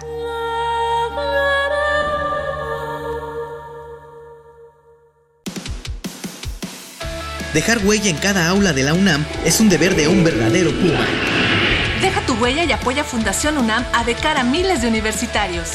Súmate 5340-0904 o en www.funam.mx. Contigo hacemos posible lo imposible. Queremos escuchar tu voz. Nuestro teléfono en cabina es 55 36 43 39. Mañana en la UNAM, ¿qué hacer y a dónde ir? La Dirección General de Atención a la Comunidad organiza las Jornadas Comunidad Saludable, con información sobre diversos temas de salud física y mental, así como de los espacios que ofrecen atención para estos temas en la UNAM y en las instituciones externas. Estas jornadas estarán organizadas a través de cuatro ejes e integradas por carpas informativas, talleres, conversatorios, actividades lúdicas y artísticas. Asiste hoy y mañana de 12 a 17 horas a las islas de Ciudad Universitaria. No te puedes perder la función de la cinta Batman animado, saliendo de las sombras. El místico hombre murciélago se enfrenta a sus enemigos utilizando la tecnología más avanzada nunca antes vista. Disfruta de esta versión animada y asista a la función mañana 5 de abril en punto de las 11 horas a la sala José Revueltas del Centro Cultural Universitario. Si te inscribiste para participar en la edición número 17 de la carrera nocturna del deporte universitario, asiste mañana 5 de abril a la entrega de números y paquetes deportivos en la Dirección General del Deporte Universitario de 11 a 17 horas, ubicado frente a la puerta número 3 del Estadio Olímpico en Ciudad Universitaria. Para Prisma RU, Daniel Olivares.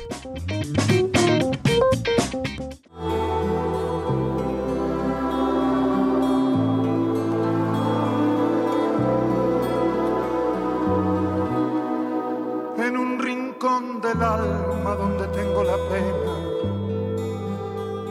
que me dejó tu adiós. En un rincón del alma se aburre aquel poema que nuestro amor creó.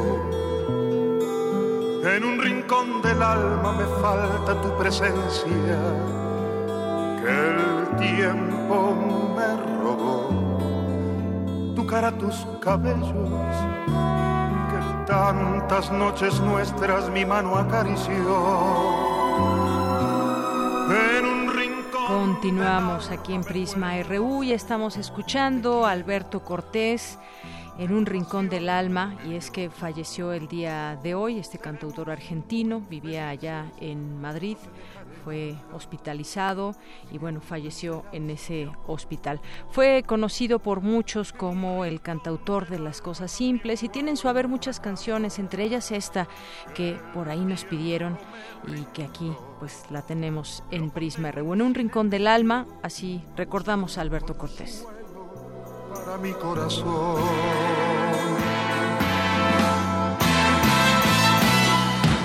Me parece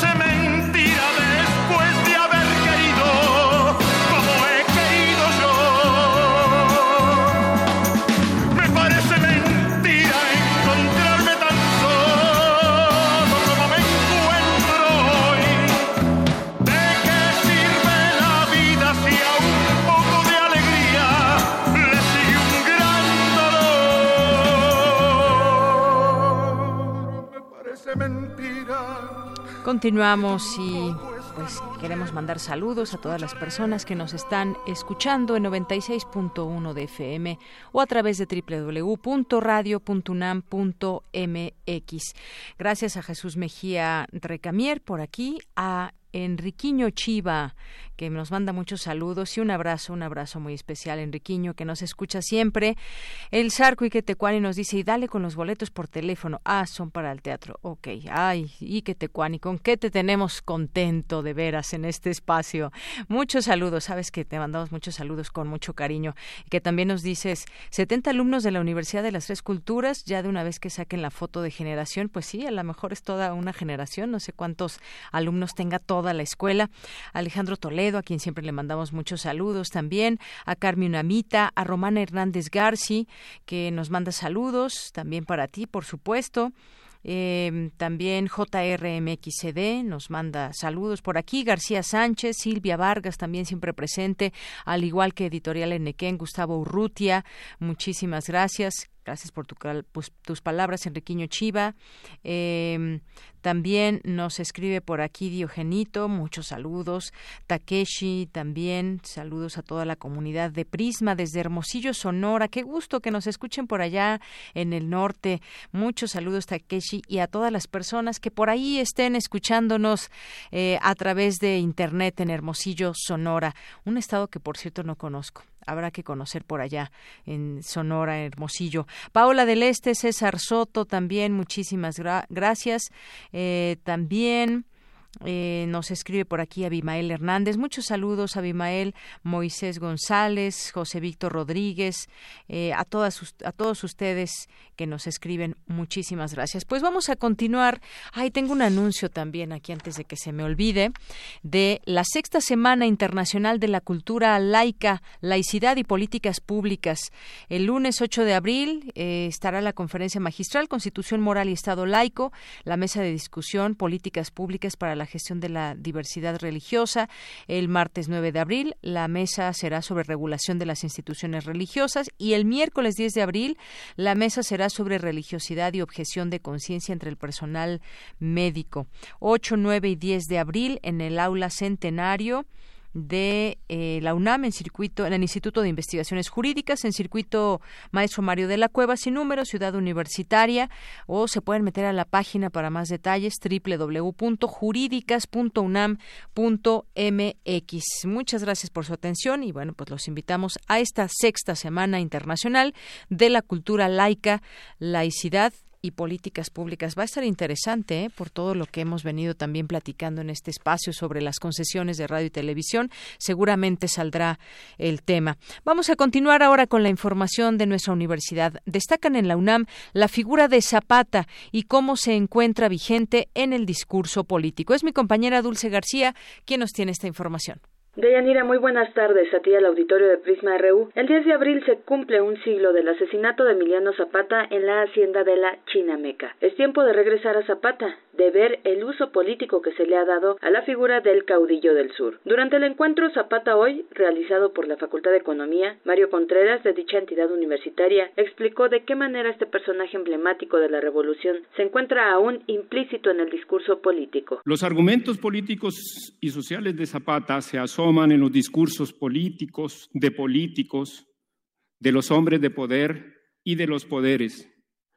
La justicia, la dignidad en sus demandas, su resistencia la eficacia de su resistencia social y política, su apego también a la legalidad para encauzar la organización política de los campesinos y que terminó influyendo en las demandas agrarias, en los tiempos de los agrarismos, como si de ese modo nos dijeran, conocemos la agenda nacional, conocemos de la importancia de Zapata el día de hoy, este año, y queremos opinar.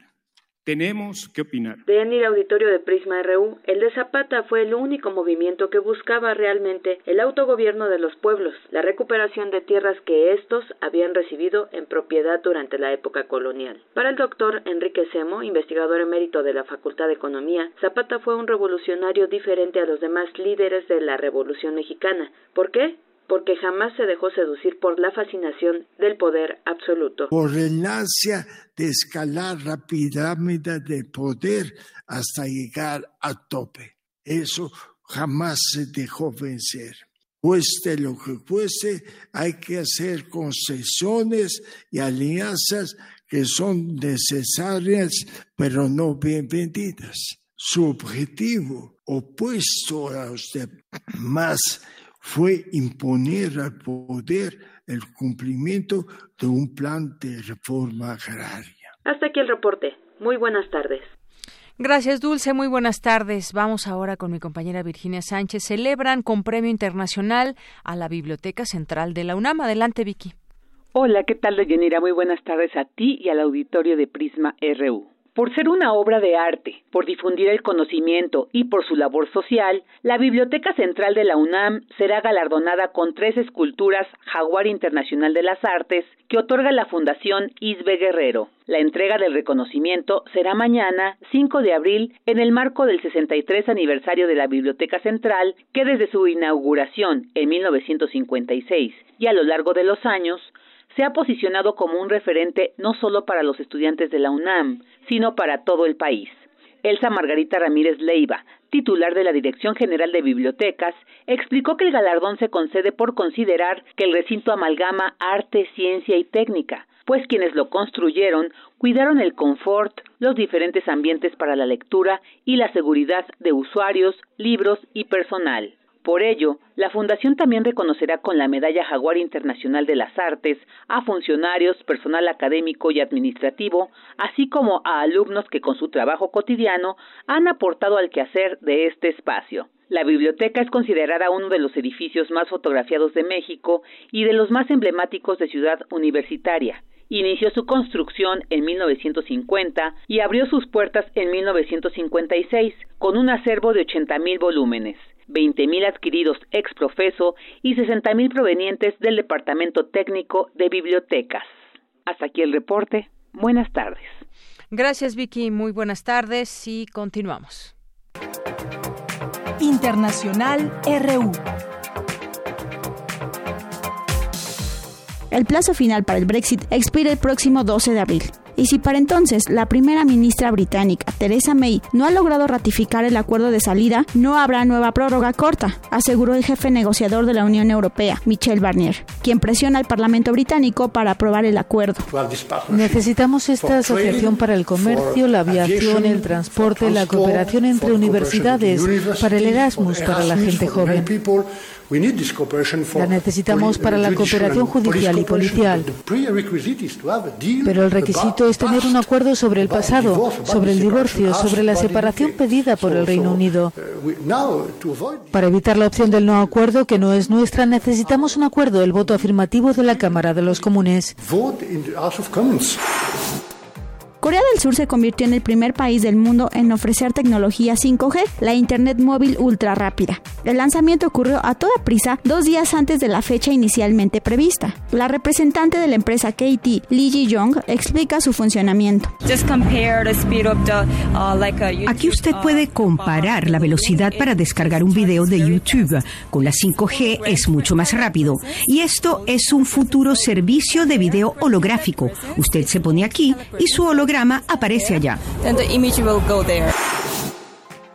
La situación humanitaria en Colombia se agravó notablemente en 2018, año posterior al desarme de las Fuerzas Armadas Revolucionarias de Colombia, especialmente contra los defensores de derechos humanos, explica Diana Sánchez, directora de la asociación Minga. Con el acuerdo de paz bajaron sustancialmente los asesinatos, las violaciones sistemáticas, y mejoraron las condiciones en muchas regiones del país y se bajaron las estadísticas de violencia sociopolítica. Sin embargo, persistió el ataque contra defensores y defensoras de derechos humanos.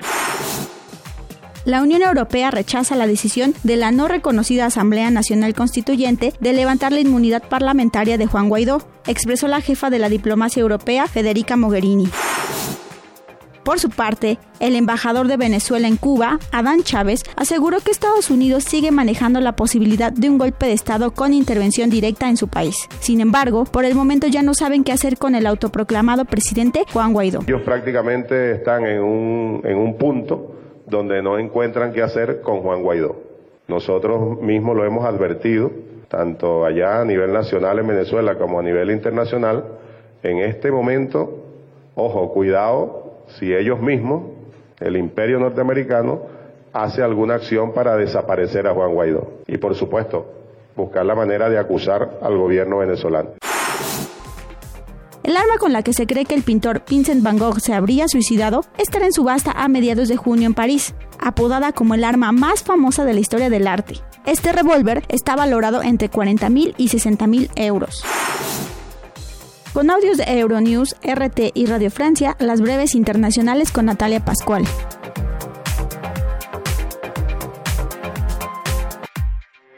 Porque tu opinión es importante, síguenos en nuestras redes sociales, en Facebook como Prisma RU y en Twitter como arroba PrismaRU. Queremos escuchar tu voz. Nuestro teléfono en cabina es 55 36 43 39. Dos de la tarde con 19 minutos y como saben nosotros siempre tenemos invitaciones muy buenas para todos ustedes, invitaciones además de nuestra universidad y vamos a invitarlos al séptimo encuentro con la Tierra, un evento que se lleva a cabo todos los años en la Alameda de Santa María la Ribera y que congrega alrededor de 15 mil personas y hay muchas actividades y para hablarnos de este tema y, y que nos inviten por supuesto está ya en cabina el doctor Ricardo Barragán Manso que es director del Instituto de Geología de la UNAM. ¿Qué tal doctor? bienvenido, muy buenas tardes. Hola, buenas tardes, muchas gracias por la invitación. Y también está Jesús Aceves, que es coordinador de comunicación del Instituto de Geología de la UNAM. Bienvenido, Jesús. Muchas gracias, encantado de estar aquí. Bueno, pues platíquenos a la vez que nos invitan a este encuentro que se llevará a cabo el próximo domingo. Yo ya me apunté al evento y ojalá que mucha gente, eh, después de escucharlos, pues les den muchas ganas de ir. ¿De qué trata este encuentro, doctor? Claro que sí. Eh, bueno, muchas gracias por el espacio, primeramente.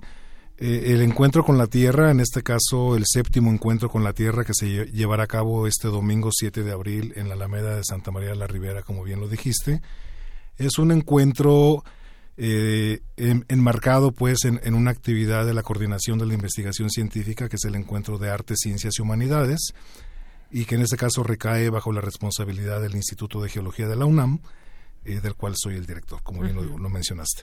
Es un encuentro que tiene, tiene ya este, varios años llevándose a cabo en el marco de la celebración del Día de la Tierra, el Día Mundial de la Tierra, que se celebra, dicho sea de paso, el 22 de abril. El 22 de abril. Pero siempre tratamos de buscar una fecha este, cercana, ¿no? Eh, bueno, la invitación está abierta para todo el público. Es un encuentro en el cual durante todo el día socializamos eh, las actividades y el quehacer del Instituto de Geología y de otras, de otras entidades de la universidad en el marco de los temas de ciencias de la Tierra y consiste básicamente en actividades lúdicas, talleres, eh, encuentros, pláticas, conversatorios y una serie de actividades entre, entre las cuales destaca la presencia de autoridades en la materia y expertos en temas muy específicos y a través de los cuales la familia entera puede aprender sobre estos temas. ¿no? Desde el 2013 venimos realizando este encuentro año con año en Santa María de la Ribera. Eh, dicho sea de paso, ahí en ese en esa alameda tenemos el, Museo de Geología, que es un, que es un edificio precioso, ¿no? Yo los, los invito a que vengan a Y el museo además es muy divertido también. Sí, no, y, divertido y que además este da una serie de oportunidades a, a la familia entera de interactuar con ciertos temas de de, ciencias de la Tierra, ¿no? Y, bueno, eh, los talleres pues van de temas tan diversos como suelos, agua, paleontología, volcanes que están muy de moda, terremotos, ¿no? Eh, el encuentro en sí tiene un tema o un eje temático cada año. Eh, el de este año es energía, pero no se limita a ello. O sea, los talleres van con una serie de temas tan diversos como los que te acabo de mencionar. Y en el pasado el encuentro ha tenido ejes temáticos como el, turismo sostenible, ¿no? El turismo sostenible. Eh, también ha, sido tema geológicos, riesgos geológicos, minerales, la mineralogía. Pero bueno, este, este año estamos concentrados en energía y en el marco del tema central nos van a acompañar en la inauguración este, autoridades ¿no? en el tema. Tendremos ahí la presencia de autoridades de la CENER, por ejemplo, del Instituto Mexicano del Petróleo, de este del Servicio Geológico Mexicano, de Pemex. Eh, va a estar por ahí este, como entidad invitada el Instituto de Energías Renovables de la Universidad y una serie más de, personalidades. Por supuesto, la Alcaldía Cuauhtémoc, que es donde se enmarca esta Alameda, eh, también tiene una participación muy activa y agradecemos profundamente su, su apoyo, en, en, la organización de este evento estarán presentes autoridades de la Secretaría de Cultura de, la Ciudad de México. Vaya, o sea, es un evento en grande, ¿no? En grande y además, bueno, pues eh, no se olviden, séptimo encuentro con la Tierra, eh, que estará enfocado en el futuro de las fuentes energéticas en México, también por medio de un programa variado. Va a haber mucha interacción también entre la gente que vaya, las personas que estén como ponentes, ciencias, artes y humanidades se mezclan en todo esto, que me parece una gran idea. Sí, claro. Sí, la idea es, este, pues bueno, generar en un mismo espacio social este tipo de interacciones para que la gente pueda tener una experiencia diversa, una experiencia integral. Es, es, es como, es mostrarles que el conocimiento es una forma de vida y es una alternativa que ellos pueden tener. Algo que me gustaría mencionar muy particular del encuentro con la Tierra, que lo hace, eh, que lo distingue de otros eventos de divulgación, es que estamos hablando de una plaza pública. Es una plaza donde van personas de todo tipo y tenemos a investigadores de altísimo nivel del Instituto de Geología y de diversas dependencias que van a estar transmitiendo su área de conocimiento a la gente, a las familias. Entonces, y algo que queremos decir es que la programación va para todas las edades. O sea, imagínate. Desde los niños que puedan llegar y preguntar, ¿no? Tenemos 73 carpas de talleres. O sea, la, la oferta es gigantesca. Y bueno, vamos a tener un planetario móvil, vamos a tener tres escenarios simultáneos, uno colocado en, la, en, la, en Jaime Torres Bodet, sobre la calle Jaime Torres Bodet, otro al lado del kiosco Morisco y uno dentro de, y dentro del Museo de Geología, donde también van a haber este exposiciones, van a haber este visitas guiadas, talleres, o sea, es realmente va a haber una unidad móvil de Pemex que van a llevar eh, un, laboratorio móvil que vamos a colocar este enfrente del museo. Y también vamos a tener nuestro programa que es el Terramóvil, la camioneta Terramóvil que da servicio eh, gratuito a todas las este, escuelas de la de la Ciudad de México, nada más con que se pongan en contacto con nosotros entonces para que conozcan todo lo que estamos haciendo en el Instituto de Geología en materia de divulgación de las ciencias. Muy bien, pues qué gran trabajo, ¿no? Es un gran trabajo que se hace, van a estar ahí, como bien dicen, autoridades, eh, investigadores que podrán responder a las dudas de, de, todos los que vayan ahí. Y bueno, pues estos encuentros, talleres, 76 carpas, pues ya nos habla de una organización enorme, doctor. A mí me gustaría agregar un poquito más en ese sentido por supuesto, el espíritu de esos encuentros eh, y particularmente este el encuentro con la Tierra, el cual se ha venido posicionando ya a través de los años como un encuentro de, eh, de la delegación Cuauhtémoc este, y de la UNAM, por supuesto, ¿no? Pero que también ha tenido este, poco a poco un sentido de pertenencia cada vez más arraigada en Santa María de la Ribera. Entonces, eh, el objetivo de esto pues es socializar las ciencias de la Tierra, ¿sí? A la comunidad y al público en general, ¿no? Eh, transmitir este conocimiento a toda la familia y en ese sentido quiero mencionar algo, este es importante es importante recalcar que esta es una actividad gratuita. O sea, es abierta para todo público, este, no se cobra nada y son bienvenidos gentes de todas las edades. Cuando decimos carpas de talleres, eh, podríamos pensar que son talleres para niños nada más. Por supuesto, son talleres para niños, pero también son para jóvenes y para adultos. Tenemos actividades para todas las edades.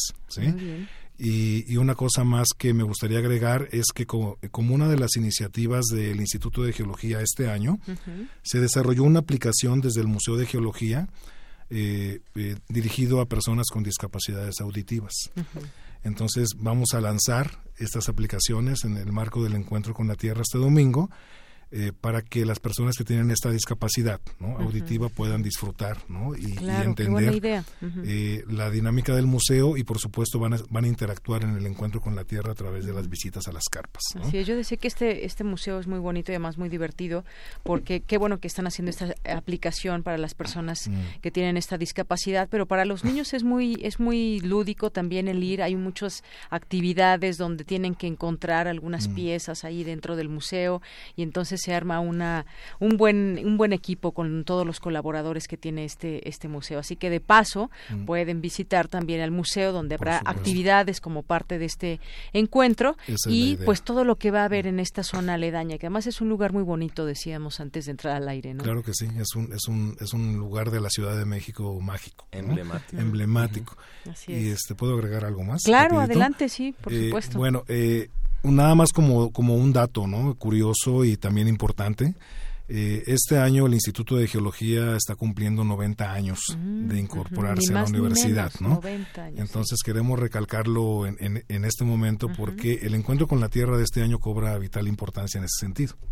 Eh, lo hemos este, hecho con eh, con la misma pasión de siempre, pero evidentemente enmarcado en un programa muy, muy amplio de actividades que tiene el Instituto de Geología para conmemorar estos 90 años del Instituto de Geología como parte de la universidad, que de hecho es una de las primeras entidades, ¿no? Cuando se instauró la autonomía de la universidad. Entonces, eh, eso hay que recalcarlo porque le da un plus pues al evento ¿no? claro. Es en, es en el marco de una serie de actividades que si quieres más adelante nos invitas y hablamos de otro tipo de actividades que claro que sí aquí este espacio es para ustedes justamente qué bueno que nos encontramos y que este espacio quede permanentemente abierto para lo que puedan eh, platicar y sobre todo hacer este trabajo también desde aquí de divulgación de la ciencia para todos en general no y me gustaría también este recalcarlo para que quede eh, también eh, en la conciencia, ¿no? Este, no todo es, es este, talleres y, y, actividades en las cuales tengan que aprender sobre ciencias de la Tierra. La dinámica del programa es tan variada de tal modo que a través del día hay muchas actividades lúdicas y muchas actividades culturales, ¿no? Va a haber mucha música, por ejemplo. Ah, qué bueno. Va a haber esta grafite incluso. Va a haber grafite, va a haber música, va a haber actividades culturales, va a haber folclore, va a haber un montón de cosas, ¿no? a la mitad del día incluso hay un, grupo de rock este muy muy bueno que es el Jurassic Band, que es emblemático ya de estos encuentros y tocan muy bien. Y al final, del, en el cierre del evento, después de la clausura, siempre eh, cerramos con, con música. Y en esta ocasión, hasta donde entiendo, es un músico que va a tocar salsa. ¿no? Ah, sí, va a ser un grupo ¿Y se vale bailar? Claro, claro que sí. Esa es la idea. escuchen, ¿eh? y es un grupo de salsa estupendo. Es de, es, de, integrantes de la Orquesta Nacional de Jazz que están con este ensamble de salsa. Entonces, realmente van a escuchar, ah, van a tener una experiencia estupenda. Eh, o sea, es una experiencia integral, que es lo que siempre se ha procurado hacer en esta actividad del encuentro con la tierra, que la gente pueda tener una, eh, eh, digamos, un, festín para su cerebro. Claro, y además este lugar se presta de por sí cuando, cuando no hay este encuentro, por ejemplo, es un lugar que se presta para la música, para el baile, para distintas actividades. Qué mejor que disfrutarlo. Voy a repetir entonces, los invitamos a, este séptimo encuentro con la tierra, energía, motor del futuro, que se va a llevar a cabo, además la entrada es libre, hay que, hay que señalarlo, eh, ahí en esta Alameda de Santa María la Ribera a partir de las 11 de la mañana y hasta las 7 de la noche. O sea, son muchísimas horas de, diversión, de aprender, de todo un poco. Hay actividades desde un poquito antes, ¿no, Jesús? Sí, vamos este vamos a hacer el calentamiento de la plaza desde las 10:30. Ah, Entonces, si Para que a las 11 ya esté para caliente que a las 11, la plaza. Entonces, si gusta llegar un poquito antes de las 11, no pasa nada. Pueden llegar desde las 10:30 y ya van a estar este escuchando el ambiente que ya está ya va a estar iniciando. Pues veo en este programa de mano que me hacen el favor de traer, va a estar el escenario principal, el escenario kiosco, el Museo de Geología en el auditorio, todas esas, estas actividades. No sé si este programa también ya lo tengan en su página de internet. Sí, lo tenemos ya en nuestra página, este, en nuestra página web y en nuestras redes sociales.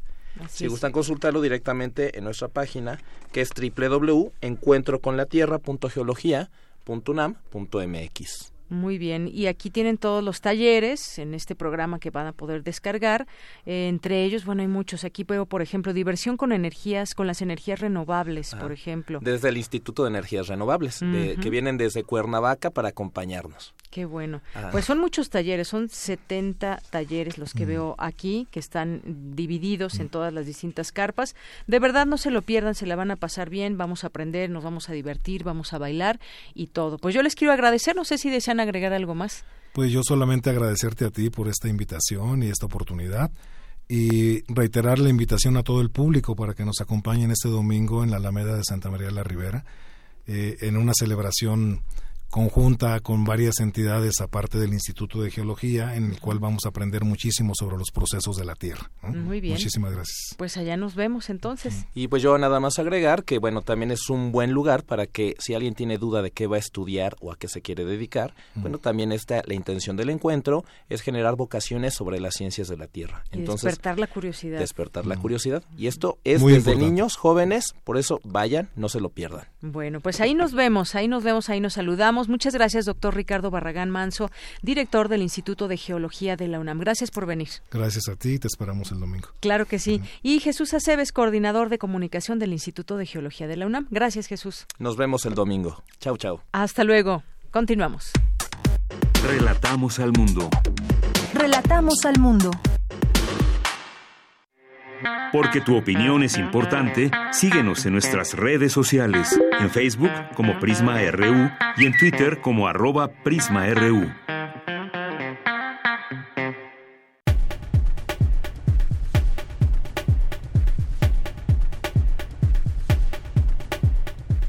Bien, continuamos. Gracias por estar aquí con nosotros y vamos ahora a algunos temas nacionales para compartir con ustedes. Hay varios. A ver, ¿cuál empezamos? Bueno, esta, esta noticia salió, salió ayer, ya no nos dio tiempo de comentarla, pero me parece que es importante decirla con ustedes. Detectan 97 mil niños fantasma en censo de estancias infantiles. Tras terminar ya el censo, porque también estábamos a la expectativa cuando salió este tema y lo discutíamos aquí, qué pasa con, los, con, con todo este apoyo a las estancias infantiles. Bueno, pues se terminó el censo de estas estancias y la Secretaría del Bienestar detectó 97.180 niños no localizados en dicho programa que representa el 31.2% de los 310.617 registrados a nivel nacional. Durante la conferencia de prensa del presidente López Obrador, la secretaria del Bienestar, María Luisa Albores, eh, y la subsecretaria Ariadna Montiel dieron a conocer los resultados del censo y, bueno, dijo que con el padrón de enero de 2019 tiene un registro de 310.617 niños y niñas, de los cuales 203.262 padres de familia, es decir, el 68.4% han aceptado las nuevas condiciones del programa. Estas son ya las cifras que ellos eh, ponen al día con respecto a este a este tema. 97 mil niños fantasmas se detectaron en este programa. En otro en otro tema también y Mujeres condena acoso sexual, pero pide respetar la presunción de inocencia. También en estas voces que se van sumando a estos movimientos que han surgido y que han sido de alguna manera también muy polémicos. Yo creo que esta, esta palabra se ha vuelto muy común en muchos de los temas que a veces traemos aquí a, la mesa. Polémica puede ser la, la palabra. ¿Desde dónde se le mira este, estos movimientos donde pues las mujeres tienen eh, la posibilidad de acceder a una plataforma y hacer alguna denuncia o algo que consideran a, eh, acoso sexual, por ejemplo. Es un tema del que hemos platicado aquí, lo seguiremos haciendo y bueno, pues Mujeres dice condena acoso sexual, pero pide respetar la presunción de inocencia. Eh, dice que condenó el acoso, hostigamiento, condena y la violencia sexual en contra de las mujeres, denunciando a través del movimiento MeToo. Sin embargo, pidió respetar la presunción de inocencia y el debido proceso. Fue a través de un comunicado donde pide a las víctimas denunciar el acoso y la violencia sexual ante las autoridades para que sean investigados y sancionados eh, las personas que están aludidas. Bueno, pues esto es parte de los temas que queremos comentar. Eh, también en otro en vilo, tres millones de empleos si hay cierre de frontera. Habíamos platicado al inicio de esta semana si se puede o no cerrar la frontera México-Estados Unidos. Nos decía el doctor Adolfo Laborde, por supuesto que se puede, se ha hecho en algún momento y esto pues trae muchos problemas consigo, ¿no? Es fácil cerrar una frontera donde pues a diario se, se transportan muchas personas y muchas muchas cosas, muchas mercancías también. Eh, esta amenaza del presidente Donald Trump afectaría el comercio entre México y Estados Unidos y sobre todo generaría graves daños a la industria maquiladora mexicana de la que dependen tres millones de empleos al ser responsable de exportaciones anuales para ese país que ascienden aproximadamente a 195 mil millones de dólares de acuerdo con la Cámara de Comercio de Estados Unidos. El comercio bilateral suma 1.700 millones de dólares al día. Otro afectado importante será el sector agroalimentario, que está en riesgo de registrar pérdidas de 127 millones de dólares al día. Por ejemplo, el aguacate, jitomate, la cerveza, maíz y las carnes serían los principales productos involucrados, advierten especialistas. Esto, pues, como sabemos, todo este tipo de alimentos se vería afectado ese transporte. El comercio entre México y Estados Unidos en 2018 llegó a los 527 mil millones de dólares el año pasado, de los cuales 328 mil millones fueron exportaciones de México al país del norte e importaciones de casi 199 mil millones de de acuerdo con la Secretaría de Economía. Esto nos habla de un intercambio de mercancías de todos, todos los días. El asunto es grave, así han señalado distintos analistas, porque solamente con la reubicación de personal de la Oficina de Protección de Aduanas y Fronteras hay retrasos en el cruce de los camiones de carga de hasta 12 horas. Aquí también platicábamos hace unos días con Alberto Betancourt, que estaba por allá en Ciudad Juárez y nos decía pues lo que lo que vio él, lo que pudo constatar que ya había filas enormes y horas de espera también en la frontera. Y ante este panorama, Luis, eh, Luis Aguirre Lang quien es uno de los analistas, dijo que bien pudiera usarse la vía aérea para enviar productos para no incumplir los contratos. Sin embargo, solamente podría pensarse en usar ese transporte por poco tiempo, por el aumento de costos. Eh, también se ha dicho que todos los cruces tendrían un impacto, pero en Nuevo Laredo podría haber un impacto mayor porque es el corredor natural de salida de todas las exportaciones de México y Estados Unidos. Bueno, pues así las cosas en este tema de el eh, cierre de la frontera que se llevará a cabo o no. Por otra parte, em, el presidente del gobierno español, Pedro Sánchez, dijo que no procede observar con ojos contemporáneos lo sucedido hace 500 años. Esta fue una entrevista que le dio al Universal y algunos otros medios y bueno, pues en esta entrevista hace esta alusión en referencia a la reciente polémica desatada entre México y España por el episodio de la conquista. El presidente español recalca que los dos países mantienen vínculos de extraordinaria importancia en todos los ámbitos, por lo que la magnitud de la relación supera con creces las diferencias que puedan surgir puntualmente. Eh, también dijo que eh, eh, expresa también su agradecimiento al presidente López Obrador por ser el primer dirigente internacional recibido bajo su presidencia y lo califica de persona progresista quien tiene valores con los que puede sintonizar. Dijo textualmente López Obrador y yo pertenecemos a generaciones distintas, pero compartimos una misma mirada de la sociedad y de los desafíos que tenemos por delante en España y México. Dijo también que le llamó mucho la atención el compromiso que tiene el presidente con la lucha contra la corrupción, pero más le llamó la atención su compromiso en la lucha contra la desigualdad, en la que Podemos dijo hacer causa común. Esto en alusión a su visita también que tuvo el pasado mes de enero.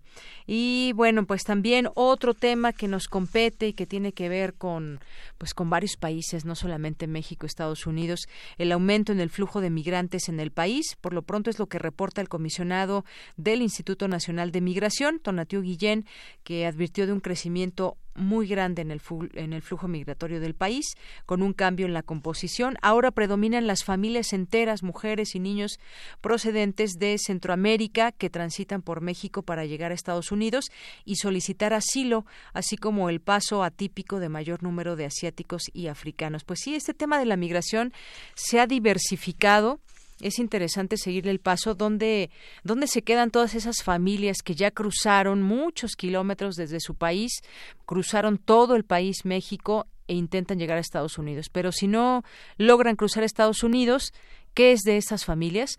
Bueno, pues yo creo que este, este tema es muy importante y muy importantes serán las estrategias que lleve a cabo este gobierno actual. Bien, pues continuamos, vámonos a la Gaceta UNAM. Relatamos al mundo. Relatamos al mundo. Porque tu opinión es importante, síguenos en nuestras redes sociales, en Facebook como Prisma RU y en Twitter como arroba PrismaRU.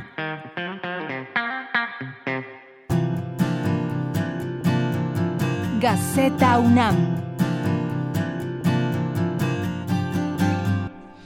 Miren que dejé mi Gaceta UNAM por ahí y entonces ya abrí la Gaceta Digital, que también es una forma de, pues, de informarnos de todo lo que viene incluido en la Gaceta. Y le doy la bienvenida a su director, Hugo Huitrón, a este espacio. ¿Cómo estás, Hugo? Muy bien, Dayanira, buenas tardes. Muy buenas tardes. Un saludo para todos. Pues sí, hoy en nuestra Gaceta traemos a una portada con una invitación para que asistan a ver a don Giovanni y a Mozart. En la UNAM, por supuesto. En la UNAM. Hoy la, la orquesta juvenil se presenta en la, en la sala Miguel Covarrubias. Sí, sí, la Orquesta. Juvenil Universitaria Eduardo Mata. Y precisamente presentan la célebre pieza estrenada en el Teatro Nacional de Praga el 29 de octubre de 1787. Una obra de Mozart. Así es, divertida y fascinante, así es catalogada esta ópera hoy ahí en la sala Miguel Covarrubias. Quienes vayan, por favor, platíquenos qué tal, qué les pareció. De aquí Dulce Wet mañana nos platicará, ella estará ahí en primera fila. Nos tiene que hacer este La crónica. una- la crónica este y creo que es de resistencia. Por primera vez se va a, se va a presentar completa y creo que tiene una duración de tres horas. Así es. Así que, bueno, todavía están a tiempo. Si alguien quiere ir, todavía hay oportunidad. Todavía se pueden se pueden acercar. Ujú. Y también tenemos en nuestra sección de Gacet de Academia, tenemos que participará la UNAM en el Sincrotrón mexicano. Es un proyecto de un complejo científico tecnológico que- en Hidalgo que será una poderosa herramienta para re- realizar inves- investigación de frontera en áreas como química, física, ingeniería. Así es. Medicina y ciencias ambientales. Así es. Y en otra nota tenemos que el suelo, protector del- de la calidad del agua subterránea. Una lucha contra contaminantes emergentes. Es un trabajo que se está haciendo en el Valle del, del Mezquital. Los invitamos a que la, a que la lean. También está en, en la Gaceta Digital. En nuestra Gaceta Digital también les, que, les comento que tenemos diferentes notas, tenemos otras notas que se van que se van incorporando día a día de- sobre diferentes temas. Los invito a que la sigan en gaceta.unam.mx. Claro, no se pierdan los videos. Además, estoy viendo este de Batman que celebró sus 80 años en la UNAM con una pasarela de villanos. Y bueno, pues ahí está el video por si gustan verlos en la Gaceta Digital. Efectivamente. Y también tenemos en otra nota la, una conferencia que dio Mario Molina en la Facultad de, Medi- de Medicina que dice irresponsable negar el cambio el cambio climático. Y hace algunos comentarios sobre la política de Trump eh, en, en cuanto a que se retira sobre las cuestiones ambientales. Ese tema del cambio climático que nos tiene de pronto con mucha preocupación, Hugo. Sí, con mucha preocupación y que debemos de poner mucha atención.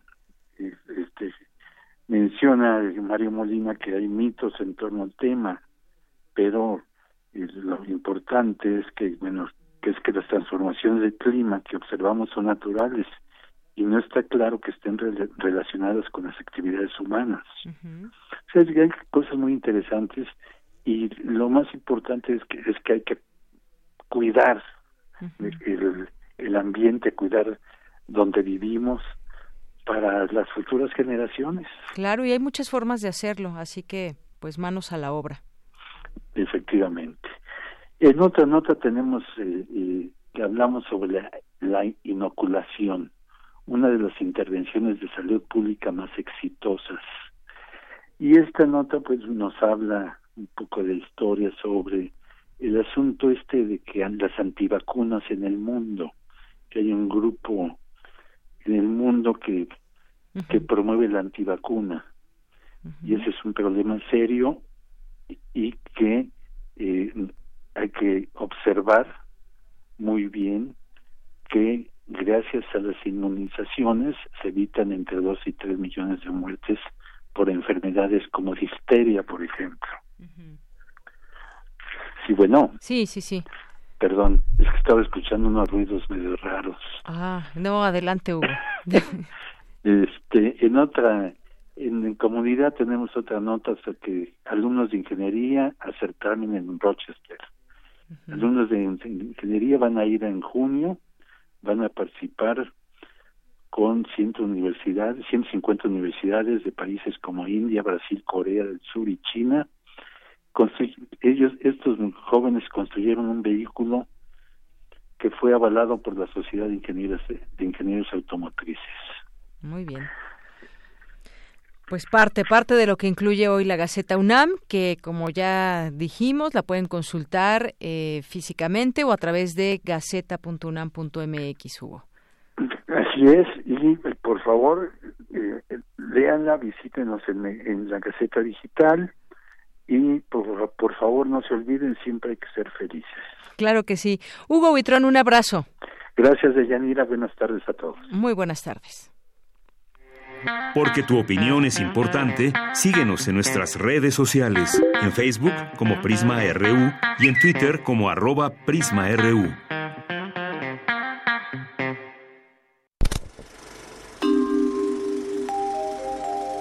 Cine Maedro. Ya estamos en la sección de Cinemaedro con el maestro Carlos Narro, que hoy nos acompaña vía telefónica y se encuentra ya en Durango. ¿Qué tal, Carlos? ¿Cómo estás? Hola, Deyanira, ¿cómo estás? Muy bien, muchas gracias. Me da mucho gusto que ahora no haya tenido problemas el enlace. Sí. Estoy en el pleno centro de la ciudad. Estoy en el Core, le llaman, al Centro Revueltas, que es la sede principal del Festival del Nuevo Cine Mexicano de Durango. ¿Qué tal? Cuéntanos. pues este muy contento viendo muchas películas y con muchas otras actividades también en torno al festival. Estoy eh, haciendo el programa Distinto Amanecer y te cuento que el día de ayer se abrió ya el festival con la proyección de una película que es una verdadera joya, que es Cómprame un revólver, una película que se, que se va a estrenar próximamente el 14 de mayo en todo el país. Entonces, vamos a recomendarla. Pero antes de pasar a hablar un poquito más de la película, hubo otra otro asunto interesante y es que el durante la tarde se presentó el rescate de una película del santo en la que el, eh, un archivo privado que está en este en Tepoztlán eh, con el apoyo de la Academia Americana de Cine eh, hicieron la restauración de una película que se consideraba perdida una película que se filmó en el año 59 en La Habana y que viene siendo la segunda película en la que aparece el santo.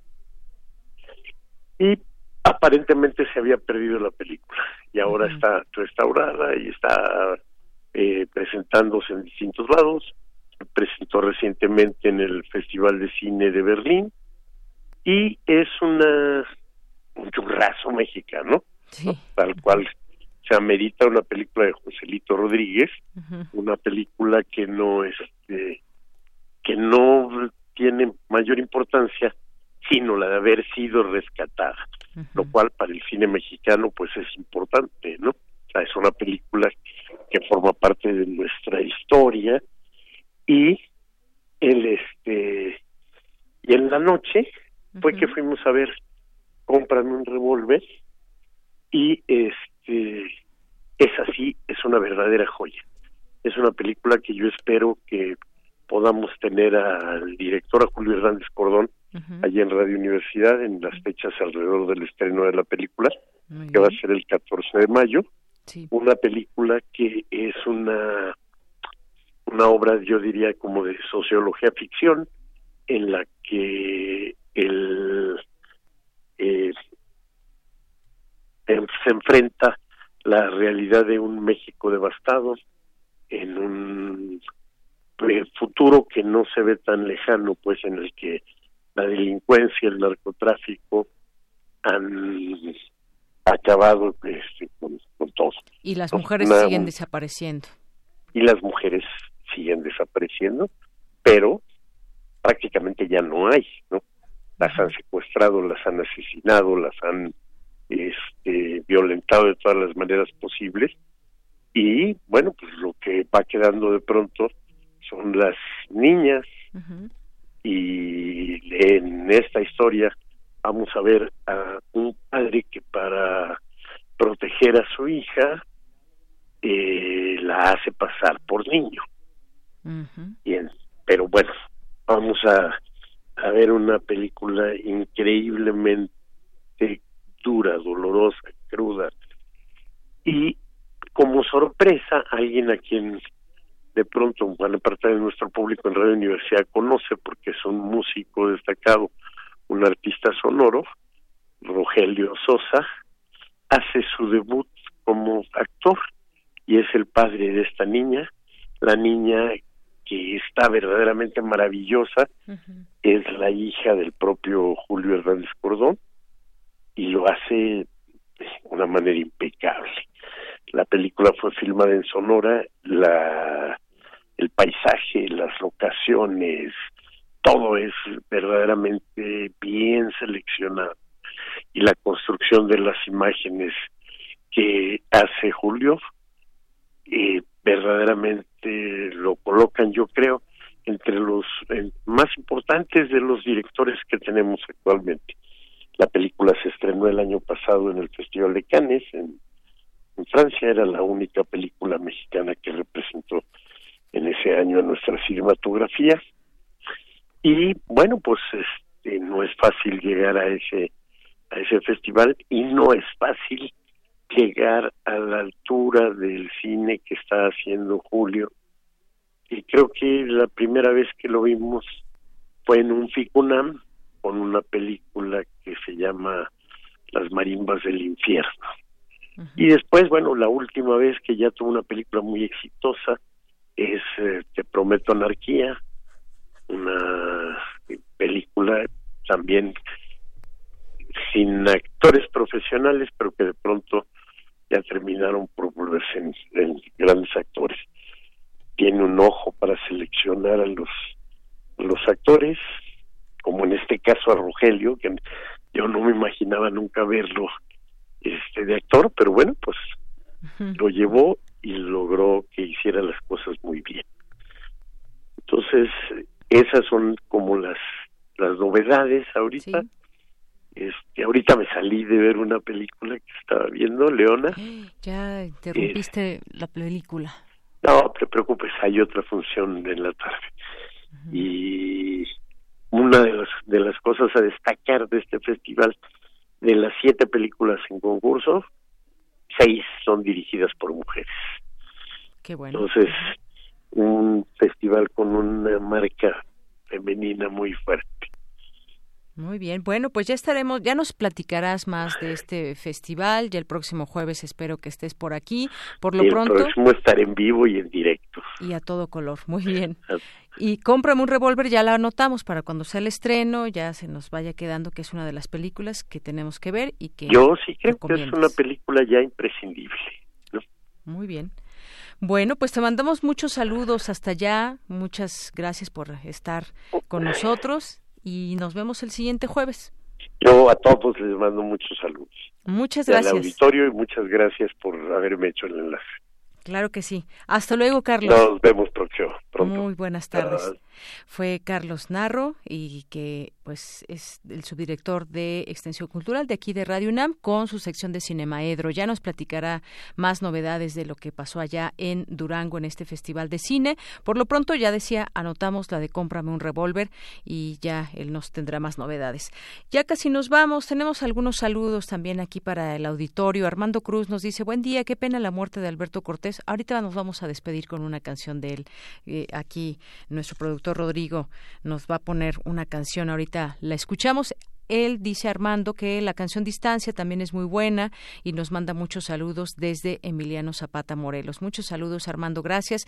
BLK nos dice, escuchándolos hoy desde casa, saludos, excelente programa. También saludos a Primer Movimiento, ya que las mañanas se me complica escribirles, pero por cierto muy buena la radionovela del hombre murciégalo. Sí, está muy buena. Eh, muchas gracias por escribirnos BLK, te mandamos un abrazote. Editorial Enequén, también por aquí presente, Mr. Meme, eh, Jesús Mejía Recamier, BLK también nos dice, nos vemos el domingo, gracias por la información ahí del Instituto de Geología, pues por ahí ojalá nos podamos saludar BLK. El Sarco también eh, se hace presente de nueva cuenta, eh, Perereca, a nuestros amigos de CEPRODAC también, por supuesto, César Soto que dice el domingo, evento gratuito en Alameda, en Santa María la Ribera, bailas una salsa, pues sí, a ver si hay oportunidad de bailar una salsa, César Soto. Pero por lo pronto nos despedimos con esta canción de Alberto Cortés, es la de Cuando un amigo se va. Con esto nos despedimos, gracias por su atención, gracias por ser nuestra compañía también. Soy de Yanira Morán y en nombre de todo el equipo, gracias, buenas tardes, buen provecho y hasta mañana. Se va.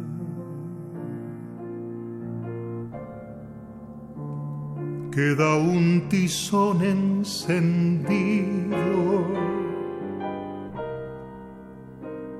que no se puede apagar ni con las aguas de un río. Cuando un amigo se va, una estrella se ha perdido, la que ilumina el lugar donde hay un niño dormido. Cuando un amigo se va, se detienen los caminos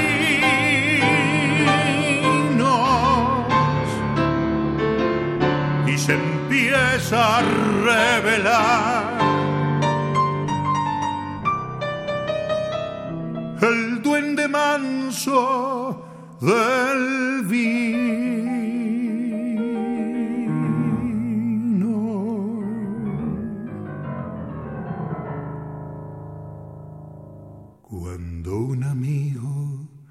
Se va,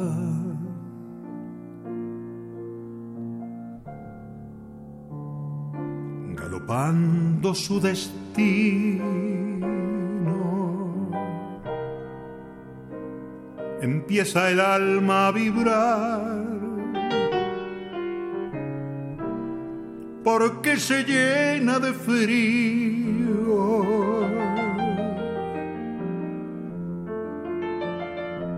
Cuando un amigo se va.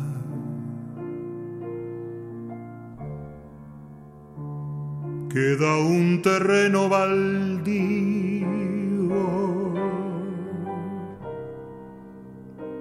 que quiere el tiempo llenar.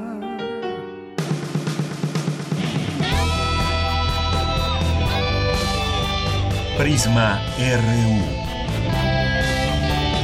Relatamos al mundo.